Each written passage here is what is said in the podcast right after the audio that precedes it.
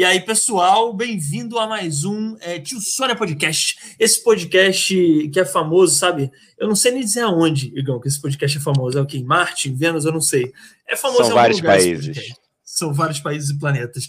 É, então, bem-vindos. É, eu tô aqui com meu amigo que apresenta comigo esse podcast intergaláctico, é, Igão 2M. Boa tarde, boa tarde, salve, salve galera, todo mundo que está chegando. É nós, mais um Tio Sônia Podcast começando e hoje a gente recebendo aqui a ilustre visita de Rodrigo Lobato. Uma salva de palmas para ele. Lobato. E aí, galera? Grande Lobato, grande Lobato, uma honra te receber aqui. Não tenho nem roupa para receber Rodrigo Lobato aqui, Igão. Vou ser sincero, não tenho nem roupa. Pois Rapaz, é, é, pois é. é, é é a primeira vez que eu fiquei na frente do armário escolhendo roupa, para te dizer a verdade. Acho que minha mulher entrou no quarto e falou assim: participar de um podcast mesmo, eu tô te estranhando. Eu tive que catar uma roupa ali, né? Uma coisa nova ali, mas é difícil. Não, mas olha só, a gente tem que agradecer aqui ao StreamYard, que ele é tão generoso. Você falando de roupa, eu ontem eu também estava na dúvida. Eu falei, pô, se, se, eu, se eu deixava essa amarela para hoje, que ela é mais novinha, e tinha uma antiga lá, minha, do, do Bob Marley, né? Ah, eu falei, não, eu vou deixar novinha pro, pro tio Sônia, e não desconsiderando meus amigos de banda que fizeram a live comigo ontem, eu botei a mais velhinha, eu botei a mais velhinha, mas assim, o StreamYard é tão generoso que deixa tudo na mesma, quase no mesmo patamar ali, então assim, tá em casa. Vamos ah, tudo certo. tirar essa preocupação da roupa que tá tudo certo. Cara, bem-vindo, Lobato. Valeu, é. galera. Eu que agradeço. Boa tarde a todo mundo. É um prazer estar aqui com, com o Dani e com o Igão. E vamos que vamos trocar essa ideia maravilhosa e sempre aleatória, né? Que é, é incrível. É é uma roda, assim, é, um, é, um, é uma metralhadora de assuntos, né? A gente começa falando de cachorro, termina falando de geopolítica e, e a guerra da Bósnia. É isso. Não tem, a gente não tem muito critério aqui para assuntos. É o critério é, é ir fluindo, entendeu? Então, inclusive falando em cachorro, eu queria, pô, eu posso trazer esse assunto? Porque eu gostei muito de saber isso nos bastidores, eu queria trazer isso para a live. Fica à vontade. Eu queria saber, Lobato, eu queria que você contasse aqui, porque você contou para a gente dos bastidores, mas eu quero. É, é importante que os, as nossas sobrinhas e sobrinhos de Sônia que estão assistindo ou ouvindo a gente, eles saibam a história do seu cachorro, por favor. É um cachorro peculiar. Conta aí, Lobato. Rapaz, favor, conta aí, olha, conta aí. É, então, eu, o nosso cachorro aqui é um Yorkshire, o nome dele é Olaf. Né? Então, a primeira coisa que a gente tem que dizer sobre isso é o seguinte: quando a gente sai na rua é uma grande dificuldade. Por quê? Porque as pessoas passam e falam assim: nossa, que cachorro bonitinho, qual o nome dele? A gente, Olaf. Ninguém, ninguém consegue falar Olaf. As pessoas falam Olavo, Olache, Olac, Olá. Tem, tem um, um, um, um, vizinho nosso aqui que chama ele de Olá. Eu já não falo mais nada. Eu falo, ah, bicho, fala, chama o cara de ele de Olá, de, de, de hi, hello, chama do que quiser que ele vai olhar. Se tu der comida, então ele vai contigo. Mas, é... então, é Olaf. E aí, pra gente lembrar, é o seguinte, é da Frozen. Só que meu cachorro, ele é um pouco do contra, digamos assim, né? Certo dia, isso foi recentemente, é... a gente estava sentou para ver televisão, não sei o quê. Quando ligou a televisão, ah, vamos ver que filme. Ele estava passando é... Era do Gelo.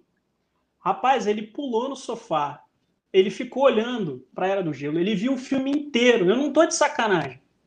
Ninguém acredita nisso. Ele viu o filme inteiro olhando e ele ficava fissurado era com Scratch. Eu acho que é, que é Scratch que fala, né? O, o nome do personagem, aquele esquilinho. Ah, o esquilo, esquilo. Sim, sim, sim.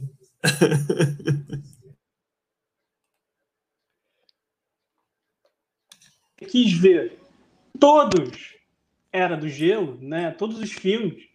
Como ele acorda de manhã, ele vai para frente da televisão e fica. e a gente fala, É o cãozinho cinéfilo. É o cãozinho cinéfilo. Quer dizer. A gente fala assim, cara, o que que tu quer? Aí ele fica, olha pra gente, olha pra televisão. Olha pra gente, olha pra televisão.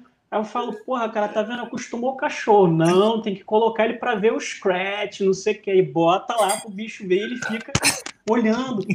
E, o, e o mais sensacional é que quando tem determinada cena, né, o Scratch some, ele vai para trás da televisão ver se, se o Scratch tá lá, cara. Ele vai catar. Aí eu fico, bicho, sensacional, cara, sensacional. Meu Deus do céu, Muito privilegiado. Bom. É, não, posso, posso dar um, uma, uma, ideia aqui? Eu não sei de, de, de, qual de qual estúdio é da Disney, se é da Pixar, se é da DreamWorks. A Era do Gelo é de qual? Eu não sei qual é agora. A Era do Gelo, cara, a Era do Gelo é da é do na verdade é dirigido por um brasileiro, né? Foi criado pelo Carlos uhum. Saldanha, que é também do Cidade uhum. Invisível, aquela, aquela aquela série da Netflix, né, da Cuca, aquela série da Netflix lá com, com que envolve folclore brasileiro. E ele é diretor da Era do Gelo e é da tipo da produtora dele associada à Fox. Acho que é alguma coisa do tipo, cara. assim, cara. É, Ou não, seja, não... chutei três, não acertei nenhuma. Comecei legal. Mas eu acho que é isso, cara. É, eu acho que é, é isso. Eu não sei. Mas enfim, olha só, a ideia. Você pode filmá-lo, filmar o, o Olaf, né? E marcar, bota nos stories aí, marca a, o estúdio que, que for. Pô, uhum. vai que viraliza aí, vocês ganham dinheiro aí, rapaz. É marca, marca o Carlos Saldanha. Marca o Carlos Saldanha, oh. que é brasileiro, cara. Perfeito. vai gostar. Perfeito. Eu vou fazer isso mesmo, cara, porque eu já disse aqui em casa que ele é o único que não está produzindo. Tá difícil. Pô, é. Tempo de pandemia, né? A galera sem grana, a gente precisa. Eu falei, meu irmão, tu, tu vai posar pelo menos para um comercial para pagar a tua ração. Aí ele fica olhando pra minha cara, não entende nada. Eu falei, entende sim, vagabundo, entende. aí eu vou fazer isso aí, vai que dá um dinheiro. Dá um Porra, dinheiro, cara. O cachorro tá achando agora que a vida é fácil, né, Lobato? Tá achando que agora é essa molezinha ficar em casa o dia inteiro, pô, comendo ração, dormindo. Não é isso, não, cara. Esses cachorros de hoje em dia não sabem o que é dureza, Lobato. Eles são Cachorrinho de apartamento. Porra. Cachorrinho de apartamento. Você faz o, seguinte, faz o seguinte: você pega, inclusive, esse a live action aí da Dama e o Vagabundo e mostra a vida lá do vagabundo. Fala, olha só como esse cara corre atrás, entendeu? Tá vendo, é, cara? Tá vendo? Aí, aí ontem, para contrabalancear a coisa assim, eu falei assim: vamos fazer o seguinte, vamos botar ele para ver pinguins de Madagascar, né? De repente ele fica meio. Ele ficou meio nervoso, cara. Eu acho que ele ficou meio assim: Pô, será que eu vou ser atacado por esses bichos, né? Bicho violento. Aí eu acho que ele deu uma. Sabe? Aí, aí hoje ele já não pediu era do gelo, né? Pelo menos quer dizer, até agora, né? Daqui a pouco ele aparece aí, ó. Mas de repente ele tem, mas de repente ele tem assim, eu acho também, Lobato, que você mostrou um filme, que ele, ele deve ter também um senso de, de estética, de artístico, entendeu? É. Então ele, ele gosta do da Era do Gelo e não necessariamente vai gostar dos pinguins de Madagascar, entendeu? Ele de repente é um cãozinho, é um, é um cachorro, é, como é que eu posso falar? Cinéfilo e crítico, entendeu? Ele é o Pablo Vilaça canino, vamos botar assim, entendeu? Ele é o Pablo Vilaça canino. É, Boa. Temos, já, já, já estamos construindo aqui um, um, plano de carreira para o Olaf, né, cara? É isso, cara, já temos vários planos. agradeço a vocês. agradeço a vocês porque esse bicho tem que começar a trabalhar. É Não isso, é, mano? Ele. Já dá e, o papo. E tem mais. Ele é abusado. Ele é abusado. Né? É, é, meu filho, mas é abusado, eu tenho que reconhecer. Porque a gente sai com ele na rua e ele já tem o um local certo para beber água. Ele não bebe água só em casa. Entendeu? Tem um vizinho aqui embaixo na rua, o cara cuida dele, ali da portaria, e toda vez que a gente passa na volta, ele para para beber água ali, cara. Ele não quer saber se é, se é sábado, se é domingo, se é, se é feriado. Ele para ali e tu fica, meu irmão, ele não tá aí, cara. O tio fulano não tá aí, bicho. Vamos embora, vamos para casa. E ele fica te olhando, ele fica puxando. É, é, é assim, é, sensacional, cara. Ah, mas é, é isso, né, cara? Se a gente tem nosso boteco preferido, o cachorro também tem, pode ter, coitado. Lógico. Lógico, é, a gente, a gente, ele tem Com o direito certeza. de ser seletivo. Ele tem o direito de ser seletivo, tanto no filme quanto na água.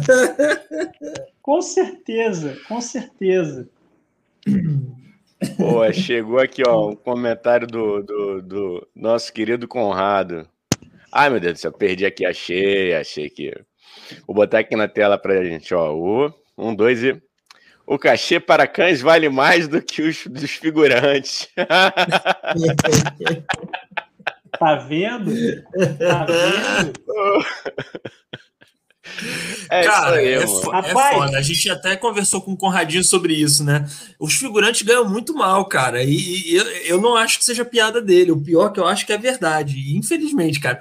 Porque não que o cachorro tem que ganhar pouco também, Lobato. Eu não estou tentando ferrar o seu, o seu novo business. Cachorro tem que ganhar bem, figurante tem que ganhar bem também. Todo mundo. Com Entendeu? certeza. É. Aqui, ó, entrou aqui mais um também, o Lobato Bezerra de Souza. Não esquece de falar do vô do Olaf. Ah!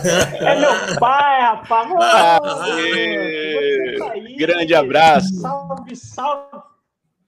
Pô. Tem uma coisa a dizer. Se, se, se as pessoas me chamam de Lobato, esse aí é o Lobato original. Boa, boa, aí, boa. Um abraço para esse o seu é, Lobato. Esse é o Lobatão, vamos botar assim. Esse é o Lobatão, é o, é o, é o, é o, é o verdadeiro. É o. esse é o Cara, eu eu acho, eu acho assim, cara, eu senti um orgulho imenso do seu pai em ser avô do Olavo, cara. Eu achei isso bonito, cara. Eu acho que. Eu não sei se ele é o avô que mima, né? Será que é? é seu pai é, é aquele avô que chega, já sai dando biscoitinho, já sai dando osso, não tá nem aí para as regras da casa com o cachorro? Rapaz, meu pai, assim, se puder dar, dar sorvete, ele vai dar. Ele, ele vai estar tá ali mimando o tempo inteiro. A gente tem que estar tá em cima. Não, rapaz, não faz isso não. É, não, mas tem que mimar o neto, né? Assim, é. Ele, aí ele fica assim, não, mas você ainda não me deu, né? É, você não me deu um neto de pato. Eu assim, ué, tu faz o seguinte, se você quiser assumir escola, livro, alimentação e etc, amigo, é hoje mesmo, irmão. Mas ele não quer, eu falei assim, então você vai se contentar com, com de quatro patas. É, tá, tá, tá, tá, tá, tá, tá, tá sendo mais em conta, né, gente? Vamos ser sinceros, né? Ter um filho hoje em dia tá meio assim, um filho humano, que eu digo, né? Não que o pet, o pet também é um filho, né? Cachorro também é filho, eu acho. É, mas um filho humano não tá compensando muito, né? O mundo tá meio louco, é, o dinheiro tá pouco, fralda é caro pra cacete, né? Vamos ser sinceros, né, gente? Nada contra quem quer ter filho, tenha. Mas assim, já vai ligado que você vai, é, vai sugar a sua conta bancária, assim, basicamente. Entendeu? É bom fazer uma reserva para fralda e para escola, porque o negócio é, é foda, cara. Tá, tá, o negócio tá, tá caro. Tá caro. Muito melhor ter o Olaf. Eu concordo é... com você, Lobato. Galera, só para só dar um, um, um, um, recado, eu acho que o, o não sei se para vocês o meu microfone está saindo bom, mas para mim tá picotado. Tá picotado? É, deu uma travada. A tua, a tua imagem deu uma travada agora. É, ah, voltou, é. agora voltou. Só para explicar para a galera, sempre explicando para a galera do que está ouvindo no Spotify, né, que a gente faz isso em uma live no YouTube. Ou seja, tudo pode acontecer. Pode cair um raio aqui na minha cabeça, o microfone falha. Ontem, eu, quinta-feira, eu e Igão, a gente Exatamente. entrou em pânico porque um pouco antes da live deu tudo errado, mas depois a live foi ótima. Então é assim, entendeu? Nada dá errado no final das contas, porque até o errado é certo no Tio Sonha Podcast. É isso aí. Só dando esse Exatamente, exatamente. Lobato, vamos voltar aqui ao passado para eu te perguntar o seguinte: como é que começou a sua relação com a música, meu amigo? Eu que te conheci, para quem não sabe, vamos, vamos falar muita coisa ainda, mas vamos falar primeiro da sua com relação certeza. com a música, sua paixão. E para quem não sabe, Lobato, guitarrista, foi professor, né? Fala pra gente um pouquinho aí, meu amigo. Rapaz, tá é, chegando aí? É, é o primeiro assim. Tá me ouvindo? Vocês estão conseguindo me ouvir? Beleza, beleza. É, rapaz, é, eu, eu tive, você falando voltando ao passado, né? Eu tive uma, uma grande honra na minha vida de ter participado aí, de ter conhecido o Igão. É, quando ainda estava ali naqueles momentos iniciada. Hoje, hoje ele, a banda é General Sais, né? E eu entrei na banda ainda quando era o DAS, né? E tive o, o prazer aí de, de, ser convidado por um dos membros a participar. Eu, eu lembro assim que a gente que eu participei de um, de um ensaio uma vez e depois, assim, dali foi partir para o abraço, cara. Foi foi sensacional assim ter, ter, participado da história da banda no início, né, de, de e, e, tocar guitarra e participar ali de algumas gravações. Assim, cara, a música para mim de uma forma geral, é, é, é tão apaixonante quanto o direito na minha vida. Né? Sempre foram duas coisas assim que eu sempre fui muito apaixonado, direito e música. E naquela fase da minha vida, a gente está falando o quê, Igão? Sei lá, uns 10, 2000, 11 anos atrás? É, 2009. Acho que foi 2009, 2009. Aí, estamos falando de 11 anos atrás. Putz, é, tá, né? Aqui, ó, barba branca. Então, é. Tem tempo. Igão não tinha esse cabelo branco aí, não, meu velho. Só Essa aqui tá, passar, tá quietinha. É, e, e, aí a gente está falando aí de, de, de, de, muito tempo atrás, né? Ou seja, 11 anos atrás é, a guitarra era, era minha vida aí também, guitarra, violão, enfim. E eu dava aula de música, trabalhava com isso, vivia e respirava isso, né? E a música, para mim, é, tem, tem música popular de uma forma geral, né? Amo rock, mas eu, eu comecei com, com a música clássica, continua sendo minha paixão, e assim, é, é, é, um espectro de possibilidades na música que eu, que eu vejo que, que não tem fim, né? Assim, e eu, eu hoje, infelizmente, digamos assim, eu posso dizer que infelizmente, porque eu gostaria de ter mais contato com, com isso, né? eu gostaria de. Eu hoje, infelizmente, lido mais profissionalmente com a música, né? Ou seja, a música para mim acabou sendo um hobby, mas ela não sai da minha vida. E, mas eu gostaria de, de, de, digamos assim, não profissionalmente, né? Mas voltar até, inclusive, tocar mais, e, enfim, ter mais esse contato do violão, da guitarra. Hoje em dia, para você ter ideia, eu nem mais violão tenho, nem mais guitarra em casa. É, uns, uns três anos atrás foi uma eu não sei o que foi, acho que foi uma revolução na vida. Sabe quando você, você fica meio louco, você fala, ah, tô de saco cheio, vou ter essa porra toda e né, minha, minha mulher falou assim, ah, cara, tu vai, tu vai vender tudo? Eu falei, ah, vou, dane-se, depois a gente compra outro, depois recupera, né? O importante é o, é o tesão e a paixão pela música não, não se perder. Mas eu quero voltar a ter mais contato e, e enfim, a música não sai da minha vida de jeito né? Mas é, é vida é andar entre música e direito, direito e música. É, eu vou, eu vou exercer agora o meu direito de amigo e abusado. Que você me processa se você quiser, tá? Depois dessa sua declaração de que você vendeu seus instrumentos, eu vou dar na sua cara. Mas tudo bem. Segue o papo. Você quer ser processado por um advogado, é isso mesmo, Igor? Isso você, aí, ele é arrumando problema. Você quer, Pelo amor de Deus. Ah, mas, mas eu, vou, cara, vou, eu contar, acho, vou, vou, contar, vou... vou contar só, só uma passagem aqui rapidinho, cara, que foi muito engraçado. Eu não sei se o Lobato lembra dessa, mas o, o primeiro show galera, nosso, a gente. Eu tô ouvindo muito, eu tô ouvindo muito pouco vocês. O meu, Caramba. meu fone, a minha internet. Tá, tá Cara, eu tô... cortado, eu tô mal conseguindo ouvir. Ih, peraí, talvez seja, talvez seja internet, eu acho, hein? Não sei, será? É, porque eu tô te é. ouvindo é. bem. Eu não sei se tô ouvindo o Daniel bem. bem. É. é, eu te ouço bem também. Eu não sei se é a minha conexão. Você quer mudar de cômodo, cara, de repente? É, pode ser. Quer tentar? Pode ser. Isso aí, cara, isso aí tá tranquilo. Pra gente ao vivo é, aqui é isso aí mesmo. A gente, tem, a tem gente já tá acostumado, cara. A gente já tá super acostumado. Como, como a gente é. contou, já tivemos é, celular caindo no meio, tudo acontece aqui. Então fica de boa, cara. A, a gente, gente, pode também é. te conectar, é, desconectar e reconectar você rapidinho. Isso. Pode ser. Isso, isso. É, isso, eu, eu, vou, eu vou fazer isso, então. Tá, tá bom, beleza. Enquanto isso, a gente. É melhor a gente Sim. Vou Sim. tentar reconectar aqui.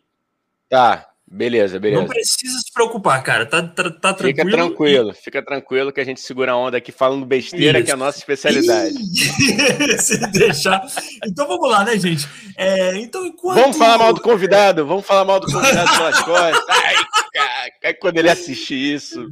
Não, cara, olha só, olha só, é o seguinte, é, eu acho que enquanto o convidado não volta, só para explicar para o pessoal que está no Spotify, né? Como eu já falei, é um, é, a gente faz uma live no YouTube. Então o que, que, acontece? Coisas acontecem numa live e a gente não tem controle sobre isso. Então a internet do Conrado, do Conrado tô maluco, do Lobato não está firme hoje, nesse momento.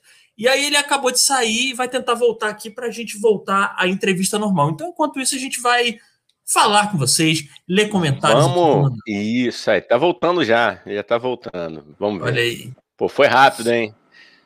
Voltando, e aí, Lobatinho?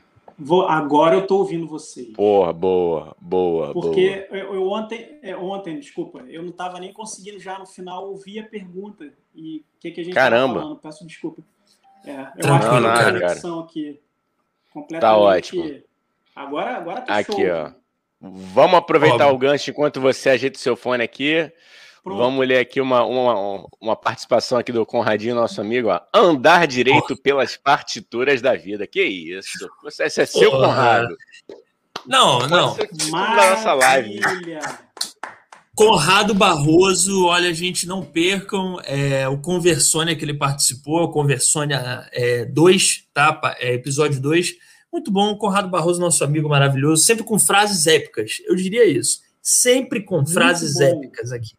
Tá bom? Ó, o Vitor é... chegando aqui, um abraço, Vitor. Qual é o tema central do diálogo? Aqui é música, direito, vida, amor e cachorro, estrela de cinema. É isso, é isso. Com ênfase no cachorro, hein? Com ênfase no cachorro. O cachorro realmente vai ser De o protagonista desse. Isso aqui é, isso aqui é multifocal. É a Marcele chegando aqui. A Marcele é amiga, amiga nossa também, que está sempre com a gente. Beijo, Marcele. Ela falou: Está, estou ouvindo, eu estou ouvindo o trio de boa. É isso aí, tá? Então tá. É isso mesmo. Então cara. vamos então, seguir. Ó. É o público, é o povo estar ouvindo. Se o povo está ouvindo, é a gente está bem. Exatamente. Olha o populista falando. Ó, esse, é, esse, esse, cara tem, tem pretensões políticas, mas vamos falar disso daqui a pouco. É, olha só, vou contar uma história aqui, o Dani, o pessoal que está ouvindo a gente. Primeiro show, eu e Lobato, não sei se ele vai lembrar disso. Primeiro show que a gente fez num casarão na Lapa, chamado Casarão Umbu. E, cara, a gente teve a felicidade, assim, a gente botou quase 90 pessoas naquele dia. E, meu irmão, tava um tempo ótimo naquele dia. Mas começou a armar um temporal, ô Dani, e ouvintes, ouvintes e tele, telespects. Começou a chover, mas, bicho, aí começou a chover dentro da casa. Dentro. Eu lembro disso. E aí, isso assim, faltando 10 minutos, 20 minutos para começar. E daqui a pouco começou a, a chover nas laterais da, da, da, da, casa. Aí ficou legal, até para fotos ficou legal, porque o público juntou mais. Então, quando saiu as fotos, ficou maravilhoso. Mas foi o seguinte, bicho, foi um desespero, tu lembra, cara, que a gente falou, velho? Eu lembro. Porque se pingar, se pingar, a gente combinou, lembra disso? Se pingar uma gota no palco, parou o show. Cara, choveu, Exatamente. mas não choveu nada no palco, milagrosamente, assim. Choveu na casa toda. E aquele show foi sensacional, cara. Sensacional, sensacional. Aquele show eu lembro como se fosse ontem, cara. Que a gente, porra, é, juntou a galera lá atrás, a gente ficou um tempão na expectativa, né? Porque era o primeiro show, e aí a gente queria é. fazer assim, é, fazer uma parada muito maneira. E eu, eu, aquele dia eu até lembro que eu chamei uma amiga minha de, de trabalho para ficar lá na porta. Tu, tu lembra disso? Que ela que recebia a galera, o pessoal pagava. Lembro. Lembro, é, lembro. É, é, e aí ela ficou lá, ficou amarradona. Ela, pô, cara, o show foi muito maneiro, que não sei o quê, que não sei o que. Eu falei, é, bicho, ela, pô, não parava de entrar gente. As pessoas passavam lá de fora e perguntavam o que que é, quem é que tá tocando, vou entrar. Eu falei assim, beleza, vamos pensar dessa forma, né? E não vamos pensar que foi a chuva que botou o pessoal para dentro. É.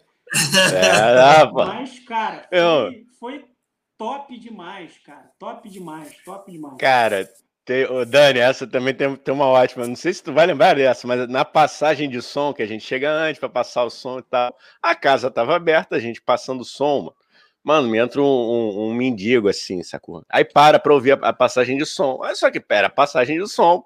Passa uma música, passa outra, ajusta aquilo, tira aquilo, parará, aumenta, baixa a voz, tal. Passamos, pum, paramos. Aí, ele, aí o cara vira pra gente: Porra, já acabou o show? Que banda merda! Eu não lembrava, não, Igor. Ele falou, Caralho, moleque. Ele, mano, ele chegou, ele ficou encostadinho, assim, amarradão, sacou? Ouvindo a passagem. O cara pensou, o show mais rápido do mundo. Que show é, é esse? Porra. Ah, tá. não lembrava disso, não, cara. Saiu puto, mesmo. saiu puto. Agora, eu queria dar uma sugestão para vocês. Vocês podiam, no dia da chuva, ter tocado Sing in the Rain, pô, em homenagem a, a São Pedro, que resolveu ajudar o show de vocês. Pô. Uma versão rock de Sing in the Rain, sacou? Não, e, e, e Dani, uma das maiores preocupações que a gente tinha era por conta do equipamento todo, né, cara? Começar Sim. a chover e, e, fora o perigo Sim. também, né? Então a gente ficou Sim. assim, super preocupado na, na hora, mas foi como o Igão falou, deu tudo certo, não, não caiu um pingo d'água ali e cheio de gente, cara. Pô, fala sério, não tem nada melhor para o músico do que ver do palco aquela galera todo mundo ali ou querendo ouvir que tu vai tocar. E, pô, assim, foi uma energia foda demais. Não, e até complementando a coisa do perigo aqui, o Conrado, nosso amigo Conrado Barroso, ele falou aqui: o perigo é o choque do microfone na boca. É, tem isso, né, cara? Vocês já tomaram? Vocês já tomaram choque cantando? Cara, então, eu vou, vou, vou, vou adiantar dizer que não, porque é, quem, quem era o responsável por ficar com o microfone na boca era o Igão. Então, então eu já não sei se ele que pode contar essa experiência melhor aí pra gente. Pô, meu irmão, eu já quase morri eletrocutado, meu parceiro. 2018, velho. Bizarro. Essa que foi. Isso, velho? Foi, foi. Caralho, foi pode trash, crer, mano. cara.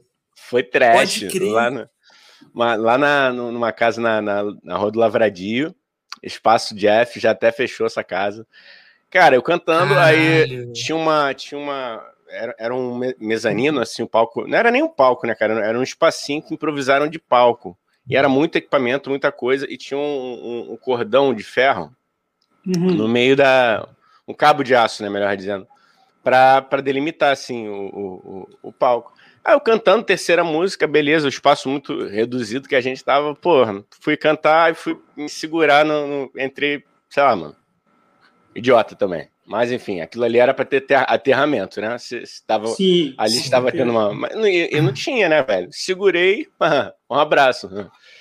É, por sorte, os caras da banda, é, os caras da banda também foram, foram rápidos. É, me tiraram, assim, depois é, conversei com o pessoal da casa, é, entrei com um acordo, assim, fui indenizado. Mas é isso, galera, tomem cuidado, galera uhum. da música aí. Mas vamos falar de coisa boa, mas aconteceu. Pelo amor de Deus, eu estou. Oh, oh, gente, eu estou, eu estou em choque. Ai, que piada boa. ah, ai, ai, ai. Praça é nossa, me contrata, é Praça é nossa, vamos lá.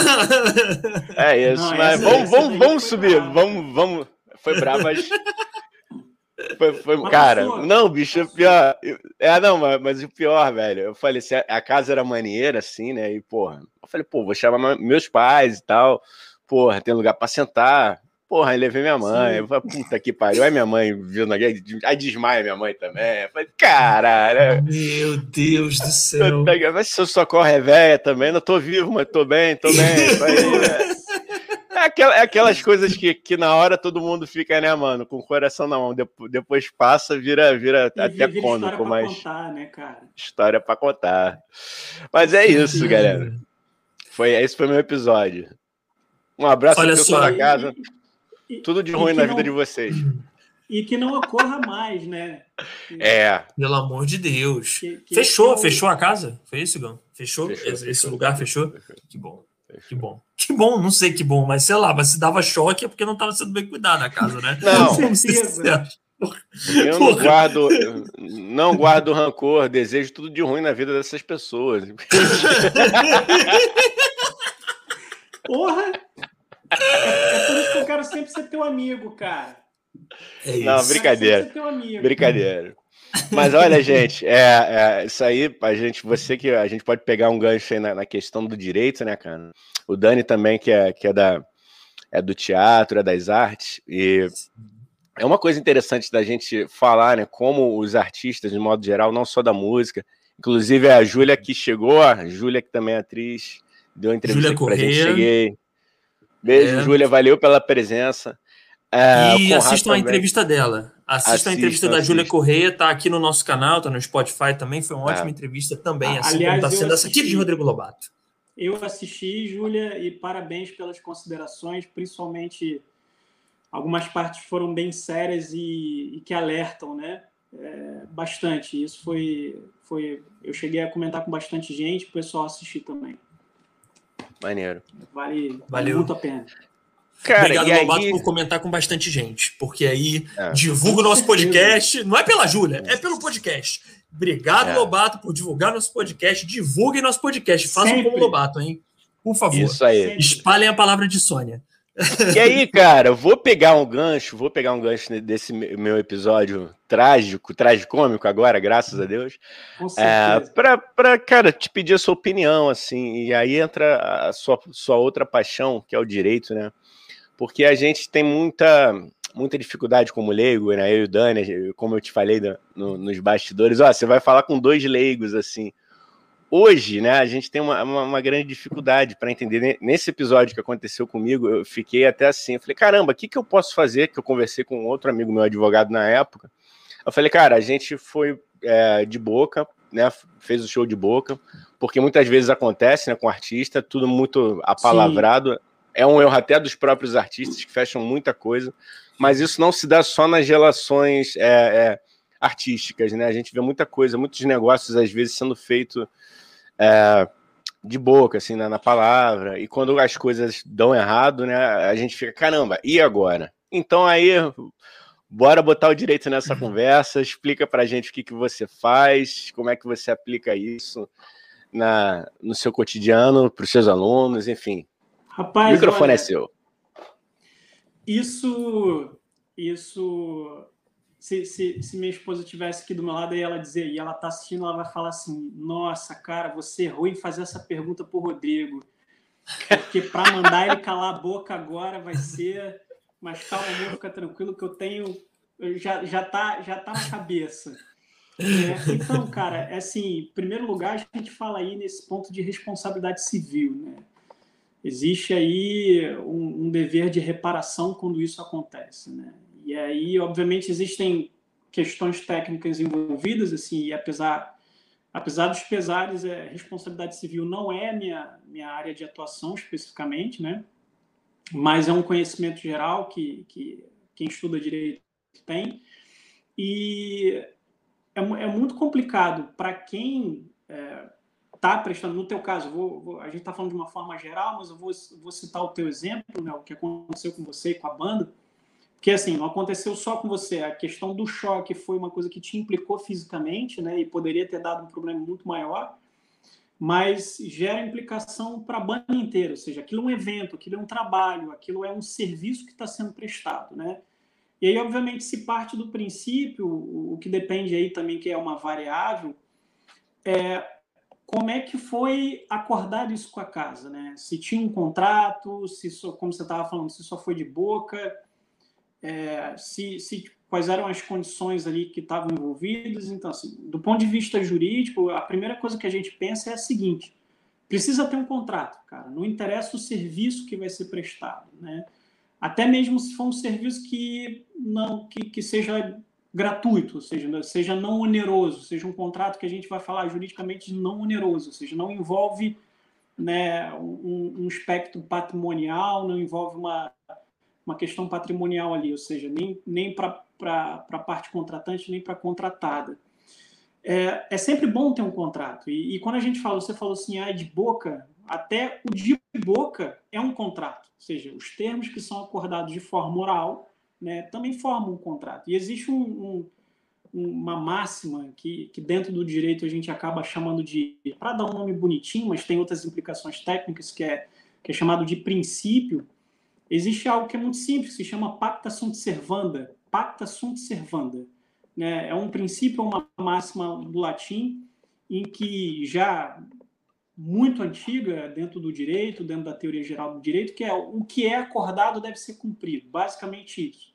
Ou seja, não interessa se isso foi escrito, se foi reduzido a termo, se tem um contrato de 70 páginas, se foi de boca, aquilo deve ser cumprido. Ou seja, o que foi acordado entre duas ou três, quatro partes, enfim, as partes contratantes, aquilo vincula as partes. E isso é uma decisão que decorre de algo que a gente chama de autonomia da vontade, ou seja, você tem autonomia e liberdade o suficiente e expressão o suficiente e tem capacidade, obviamente, capacidade dentro do ponto de vista jurídico, de celebrar um contrato, então aquilo te vincula. O que você contratou, o que você tá, a, a, acordou com alguém, aquilo te vincula até o fim. E uhum. existem deveres que decorrem daí, ou seja, existem não só direitos numa, numa, numa relação contratual, mas como existem deveres também numa relação contratual. E esses direitos, quando não cumpridos ou as condições não cumpridas, geram certas responsabilidades.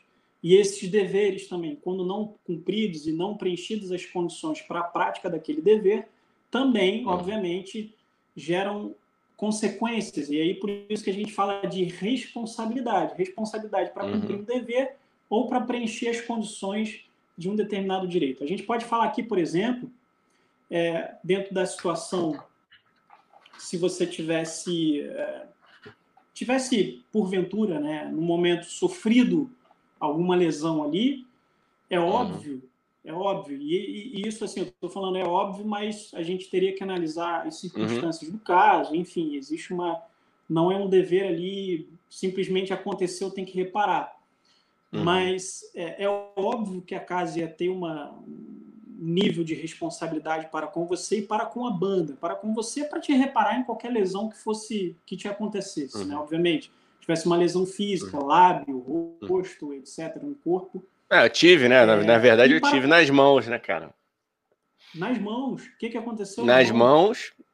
Não, queimei, cara. A parada foi séria mesmo. Ah, eu, eu peguei, sim, queimou um pouco. Sim.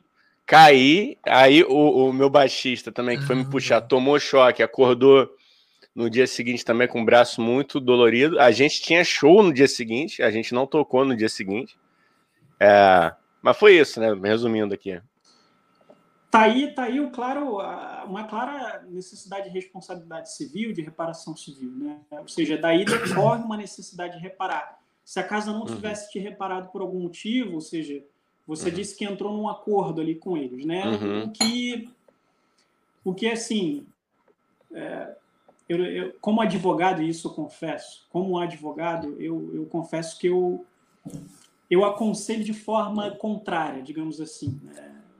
Eu acho que assim, uhum. e aí a, pegando um paralelo aqui, que é a questão da, uhum. da, da, litigiosidade, do excesso de litígio que a gente vive, né?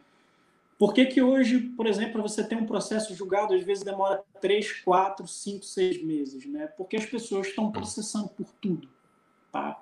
Então, eu como advogado, eu, eu acho, né, eu, eu pelo menos botei isso na minha cabeça desde que eu comecei a advogar e depois que ganho mais experiência, que eu devo sempre, né, sempre recomendar a que meus clientes ou, ou potenciais clientes tentem fazer um acordo, tentem resolver isso uhum. de forma, digamos, administrativa, uhum. e, e, que não seja necessária a atuação do, do judiciário, né? Porque aquilo é ruim para a parte. Se, se, eu preciso cuidar do meu cliente, eu preciso cuidar da celeridade com que essa reparação vai ser feita. Então, assim, do ponto de vista jurídico, eu acho que você fez a melhor coisa, mas não é sempre que isso acontece, e, aliás, infelizmente, na prestação de serviço, nas relações contratuais do Brasil, que, pelo que eu tenho uhum. visto, é assim, é um, sei lá, 15% dos casos acontece da forma que aconteceu contigo, ou seja, que as, as pessoas uhum. conseguem de fato entrar num acordo ali e resolver para que uhum. você não tenha que acionar o judiciário uhum. e, e, ficar naquela coisa e ter audiência, e ter prova, e não sei o que, aquela encheção de saco. Então, assim, já resolveu, satisfez o, o, o teu caso, te reparou, uhum. reparou a banda, enfim, eventualmente, e é, satisfez a casa, ou seja, já é. digamos assim, liberou a casa, né, eximiu a casa de qualquer uhum. responsabilidade futura. Agora, até dentro dessas situações é indispensável que uhum. esse tipo de acordo não seja de boca, seja redigido. Uhum. Né? E aí é por isso uhum. que a gente é sempre bom ter um advogado, enfim, eu não estou fazendo uhum. merchan aqui da, da profissão, mas, enfim, é, é, é, necessário ter né, o advogado nesse ponto, porque uhum. é, é, óbvio, você pode acordar ali com a casa, e vamos dizer que a casa, no momento, tem alguém ali que, sei lá, às vezes o, o próprio advogado da casa é dono da casa, é, é sócio da é. casa, e vai te aconselhar de uma forma que não vai satisfazer completamente seus interesses. Né? Vamos supor, te ofereceu X como reparação e você acha que aquilo não é o suficiente. Entendeu? É. Então, assim, é sempre bom ter isso redigido a termo para que, até mesmo para que você não, não corra o risco de, de, de, de ser uhum. mais é, lesionado no futuro, ou mesmo para casa, uhum. para uma segurança jurídica para casa, que você não venha recorrer ao judiciário, mesmo tendo acordado alguma coisa uhum. de boca com ele. E é aquela história, ah. né, cara? É, para nós advogados, o que vale é o que está nos autos, né? É o que está no processo, né? Hoje, graças a Deus, processo eletrônico. Então, o que está no, o que está no, nos autos eletrônicos, é. né? Cara, é... não, só resumindo, né? Foi isso mesmo, assim, o, quando quando isso ocorreu, eu entrei em contato com esse meu amigo advogado, que hoje virou baterista da banda, né? Também. Ele já era baterista também, então assim, olha falou, aí, cara, olha é, aí, é, já, já pegou é, uma dupla função, né? O cara é, toca já bateria botei, e se der merda, já tá lá com a gente, já tá lá na banda. Ótimo.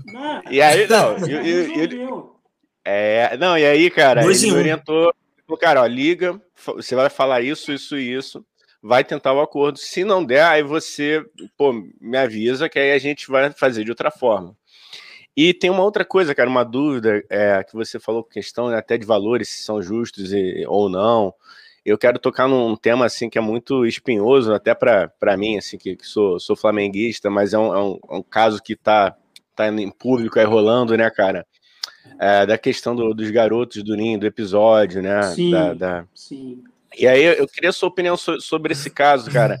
A justiça é lenta, de fato. É, é, como é, funciona a atuação do Ministério Público nesses casos? Como é que você. Não sei se você está tá acompanhando, assim, se, de, de, alguma forma, se é a tua área. Fica à vontade também para falar se sim, caso sim, não sim. seja. Mas é, é, como é que funciona isso, né, cara? É muito complicado, assim, um, porque no meu caso não foi, graças a Deus, eu, eu não, não, não, não vim a óbito, obviamente, que eu estou aqui, né? Mas em casos assim. É, mas em casos como. É, é, acho que mas, é, bom. É, ainda bem, né? Vivo, Vigão, pelo amor de Deus. São espírita tio ponto. É. para, para, para a alegria da rapaziada. Para, é. Mas assim, casos assim tão, tão graves, né, cara? Como, como a gente pega o caso do, do Ninho, né? E de comoção nacional. Como é que funciona isso? Como é que você vê a atuação das partes nesse, nesse sentido? Cara, então, Igão, é, é, um negócio assim. Primeiro, você falando da, da questão da, da, justiça, da lentidão do judiciário, né? É, isso é um ponto que, cara, eu sempre, sempre, sempre falei isso. É, a justiça brasileira não dá para dizer se ela é entrar num ponto de vista assim muito subjetivo se ela é boa ou ruim, tá? É, isso aí eu acho que é o tipo de coisa assim é obviamente que ela vai ser boa quando ela é rápida para uma determinada situação, ela é ruim quando, quando ela é muito morosa para outras situações. É, é, tipo a gente quando fala assim, pô, cara, tá muito sol, pô, que saco, tô de saco cheio, vem a chuva, tá muita chuva, meu Deus do céu. Então a gente parece que a gente nunca está satisfeito também, não só com o tempo, mas com a justiça brasileira. Mas existe um grande problema da justiça brasileira que não é só a jurisdição em si, ou seja, não é só a administração da justiça, o judiciário como um todo. É, do meu ponto de vista, o problema do jurisdicionado, ou seja, de quem busca a justiça. Tá? Por que isso? Porque todo. Aí eu volto no ponto que eu falei anteriormente, que é o seguinte: porque todo mundo quer processar por alguma coisa. Tá? É, então, essa ideia também que a gente buscou muito do, do, do direito norte-americano, né? não só do direito em si, mas a ideia do, do, da responsabilidade civil que vem dos Estados Unidos, e a gente vê, né? a gente abre o jornal, fulano de tal é, foi queimado com um copo de café numa lanchonete, que eu não vou falar o nome, é, na lanchonete X, e processou e ganhou não sei quantos milhões de dólares. Aí o povo aqui sai na rua topa o dedinho do pé no portão da, da tia Cocota e quer processar a prefeitura, é. quer processar o Estado, quer não sei o quê. Assim, é, tem que ter um filtro aí que é o seguinte: o que, que é necessário, o que, que é indispensável para que seja reparado adequadamente? Há a necessidade de fato de intervenção do judiciário? Você não pode fazer isso de forma administrativa, você não pode, por exemplo, fazer uma reclamação na prefeitura, né? Você não pode fazer, de repente, uma, uma reclamação administrativa, um pedido, um requerimento, enfim. Ah, não posso. Então precisa sim buscar o judiciário. Então você vai buscar um advogado, você vai buscar, ah, digamos, dentro do, do termo popular, você vai buscar a justiça, né? E você aciona o judiciário. É, o judiciário ele tem um grande problema que é o excesso de, de a, digamos assim, a demanda é muito maior do que a gente tem de, de possibilidade de serviço. Então a gente tem milhões e milhões de varas, eu não sei nem te dizer quantas varas cíveis, quantas, quantas varas criminais a gente tem no Rio de Janeiro. Toda hora também o, o, o judiciário acaba para tentar suprir essa demanda, cria um órgão jurisdicional, né, mais um órgão jurisdicional, e aí tem que abrir concurso, etc., para justamente preencher né, aquela, aquele determinado órgão. Mas a gente não comporta a quantidade, a demanda que existe, porque todo mundo processa por tudo. Né? Então, as varas cíveis estão entupidas, as varas de órfãos e sucessões estão entupidas, as varas de de famílias estão entupidas, as criminais nem se fala, né? Porque se a gente tem é, uma população carcerária absurda, né? Salvo engano aí, eu acho que é, é o segundo ou terceiro país que tem a maior população carcerária.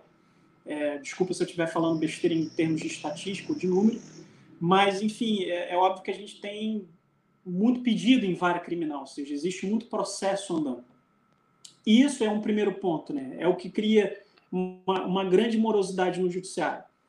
Número dois, o segundo fator, é, que também aí é, desculpa assim falar, mas é a culpa do jurisdicionado, a pessoa que vai buscar a justiça, e aí eu não posso dizer ser especificamente do jurisdicionado ou do causídico, né, ou seja, do procurador do jurisdicionado, ou seja, do advogado que está ali atuando, é a utilização de todos os expedientes recursais que a gente tem no, no ordenamento jurídico brasileiro. Ou seja, resumindo a história, uhum. o Brasil tem muito recurso. Então você tem uma sentença, dessa sentença cabe um recurso, cabe outro, que cabe outro, que cabe outro, que cabe outro. Enfim, a gente trabalha uhum. com direito, a gente trabalha com argumentação, basicamente. E se a pessoa, ou seja, o profissional estiver argumentando de fato a suprir as condições para ter a procedibilidade daquele recurso, é, em termos assim muito simples, o recurso pode chegar às vezes até o Supremo Tribunal Federal e isso demanda anos, né? Então, você para para pensar que é, a gente teve uma certa reforma no, a gente teve uma reforma é, no judiciário que foi bastante assim, uma reforma constitucional do poder judiciário que foi bastante substancial. Nós tivemos uma reforma do Código de Processo Civil também em 2015 é, mas isso não foi suficiente. Ou seja, a gente tem hoje a capacidade a possibilidade de chegar a uma ação de, de briga de condomínio no Supremo, por exemplo. Né? Caraca. É difícil? É difícil. É muito difícil isso chegar lá, porque a gente uhum. tem algo que se chama repercussão geral, né? Para se for o, o, o, se for aquele condomínio vivendas da Barra, eu acho que fica por ali mesmo, né? Cara, é, é, é, tipo assim, é complicado, porque o negócio pode chegar lá e é uma discussão que, que é desnecessária chegar lá, quando às vezes, é, de fato, Sim. podia ter sido chegado a um acordo e às vezes nem suscitado a, a, a, a manifestação judicial. Então, especificamente, quando você fala do caso né, do, do que você citou, eu não estou acompanhando assim em termos jurídicos, né? Uhum. Não tenho acesso a esse tipo de uhum. do material para acompanhar basicamente, mas pelas uhum. notícias e pela ideia do sistema judiciário brasileiro, é, é, que eu vou dizer isso de uma forma muito sutil, né? É, eu acho que poderia andar um pouco mais rápido, né? E não está andando por algum por outros motivos né? E, uhum. também não vou expor tanto assim é, uhum. ao ponto de problematizar a coisa. Mas assim, você falou da uhum. atuação do Ministério Público. O Ministério Público é um órgão maravilhoso, né? E eu estou dizendo órgão maravilhoso, não tenho amigo no Ministério Público, não tenho tio, não tenho parente, não tem ninguém no Ministério Público, então aqui não estou puxando, puxando saco entendi, da instituição. Entendi. Só que eu acho que a instituição é maravilhosa em termos de atuação. Ela atua de fato para aquilo que é a missão constitucional dela, que é defesa de direitos, ou seja, defesa principalmente dos direitos fundamentais. Isso assim e, e coibir violações a direitos fundamentais, é um órgão de fiscalização também. Né? É, no caso específico, ele não só atua como órgão de fiscalização, uhum. atua com um pouco mais de função, né? Mas Entendi. não depende só dele, né? É, é um órgão que não depende só dele, existe uma, uma grande hierarquia, existe uma questão institucional ali dentro, e também é um terceiro ponto que eu ia voltar para a morosidade do judiciário, é justamente o excesso de formalismo. Tá? O direito em si é um pouco formal, mas o judiciário é excessivo, não só pelo juridiquês, mas também pelo procedimento em si. Ou seja, tudo poderia ser feito de uma forma mais célere, né? E quando parece que muitas vezes determinados órgãos, determinadas, é, determinados profissionais parecem que prezam mais pelo formalismo excessivo do que pela finalidade que o, o que o procedimento se preza, né? Eu tenho uma dúvida. Vocês têm, dentro da faculdade, alguma disciplina que ensina esse juridiquês e quem fala mais complicado pontua melhor, cara? Não, e, e, outra pergunta também, e outra pergunta também, assim, é, é, é, essa aula, se tiver de juridiquês, é tipo um CCA, assim, você tipo vai aprendendo o verbo to be, aí depois vai crescendo no juridiquês, tem assim um avançado, intermediário, porque é uma língua própria, e eu acho incrível, eu queria saber, eu gostaria de saber dominar o juridiquês, eu acho que é tipo aprender japonês, assim, aprende em cinco anos, seis anos, não é uma coisa você aprende de uma hora para outra. Então existe assim, Cara... assim, tipo, uma coisa de nivelamento do que é tipo um CCA, um Wizard, entendeu? Oh, abraço CCA e Wizard, patrocina a gente. então, a ideia, a ideia do juridiquês, cara, é um negócio assim. É, do ponto de vista social, que eu posso dizer, outro dia eu estava até conversando sobre isso com o Igão, eu sou um cara que luta muito contra isso, né? Eu, eu luto demais contra isso. Eu, eu, não vou ser nem um pouco hipócrita aqui, porque, enfim, é, eu, eu sou advogado, mas antes de ser advogado, e, e, por isso que eu costumo dizer, eu não, eu não sou advogado, eu estou advogado, porque eu preciso trabalhar, né? Mas a minha, é, a meu, digamos assim, meu tesão no direito é a investigação jurídica, né? ou seja, é, é a pesquisa jurídica, é a ideia da academia. Então, obviamente, a academia ela vem um pouco carregada com esse juridiquês, aliás, até bastante. Então, quando eu digo que eu não quero ser hipócrita, é porque eu não sei se tem algum. Quem está me assistindo aí e, e, porventura conhece a minha, o meu percurso acadêmico, vai dizer assim: ah, cara, esse cara tá de sacanagem. Rodrigo tá falando na hora de escrever artigo, usa mais o juridiqueiro do que qualquer pessoa, né? Mas, e de fato, mas eu acho que é uma coisa de estilo, assim. Mas é um momento, né? Ou seja, quando eu escrevo, né? Parece que vem aquela coisa do juridiquês está na ponta do dedo, sabe? Tipo, Sim. Tá ali você faz. Para você é natural, faz, né? Para você é natural escrever Isso. assim e Exatamente, falar esses termos. Né? né? Sim. E para quem, para que você sabe que tem um público que vai ler aquilo. Fala aí, Igão. Não, eu vou, vou abrir aqui para a galera. Certo dia, Lobato me manda um artigo dele, linkando o direito com a física quântica. Eu falei, meu amigo, eu vou tentar aqui ler. Eu li três vezes, eu vou ter que ler a quarta ainda para tentar entender o primeiro parágrafo. Assim, você me eu perdoa. já me perdi, eu é... já me perdi no quântico. É. Passou de quântico, a gente já não entende, o Lobato. É, aqui cara, a nossa é, inteligência é meio limitada, é, não é, é muito... A gente está aqui, um, a gente está em outro, é. outro patamar, mas é o patamar abaixo.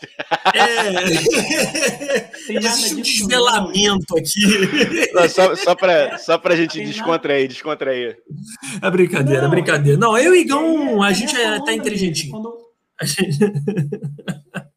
quando, eu escrevo, é, muito natural acontecer, mas eu, eu, eu eu creio que você se separasse muito bem, entendeu? Quando eu vou atuar de fato, e aí também, novamente, eu não vou ser hipócrita e vou dizer, no meu início de profissão, digamos, como advogado, eu, né, fervoroso, porra, vou advogado, não sei o quê, minhas petições eram grandes, aquela coisa, tu escrevendo, até você chegar no momento que você entende que o juiz não vai ler aquela porra, entendeu? E, e, e é por isso que a gente costuma fazer uma brincadeira que é a seguinte, quando você faz uma petição, né, e aí você cumpre aquele formalismo jurídico, né, excelentíssimo senhor doutor juiz fulano de tal, E aí a gente sabe que a gente tem que acrescentar o seguinte: excelentíssimo senhor doutor juiz fulano de tal, ilustríssimo estagiário, né?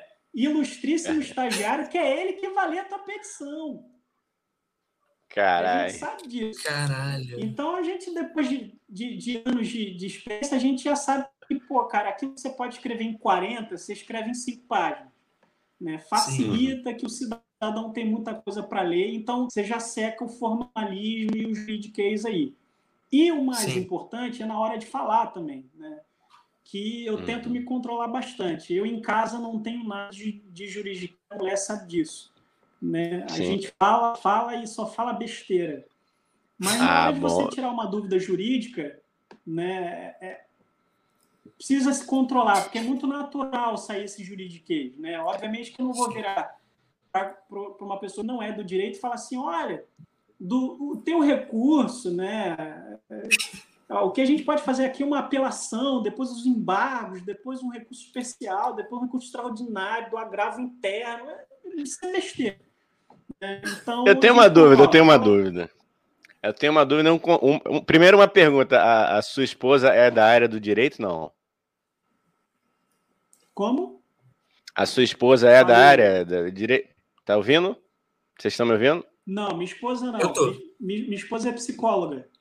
Ah, então beleza. Então, assim, agora é a segunda pergunta. Eu, como cara solteiro, fazendo o meu jabá aqui, você me aconselharia. Igão sempre aproveita para fazer o jabá, gente. Ó, o Igão ah, tá solteiro, hein? Meninas, vão fazer o Tinder Sony aqui. Quem tiver aí achando ele gatinho, achando ele legal, porque ele é legal, ele é gato mesmo, manda aí mensagem aqui que a gente responde você, tá bom? É.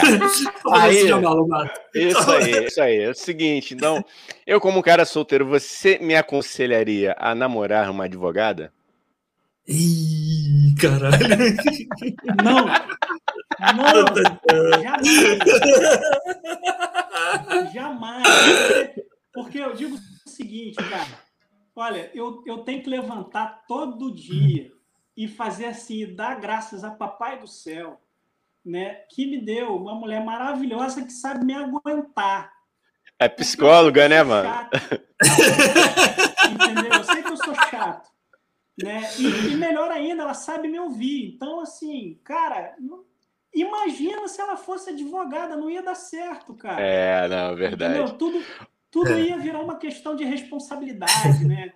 Então, assim, porque os deveres do casamento, né? de acordo com o Código Civil. E falei, ih, bicho, já era, não dá. Brin brincadeiras à parte aqui, eu vou cometer, vou, vou, vou falar um negócio eu namorei uma menina que, que era, é advogada, né, ainda. Então, assim, um beijo. Ju, nada, foi só uma brincadeira aqui pra gente descontrair. Você conheceu, você conheceu, é, você conheceu. Olha aí, mandando indireta, Zigão. Ela no fórum. É verdade, é, pô, com certeza vocês devem ser esbarrados. Não, brincadeira, tá, Ju? Ó, te tem no coração. Você... Aqui é porque aqui é quase, quase tudo em nome da piada, pra gente descontrair um pouquinho.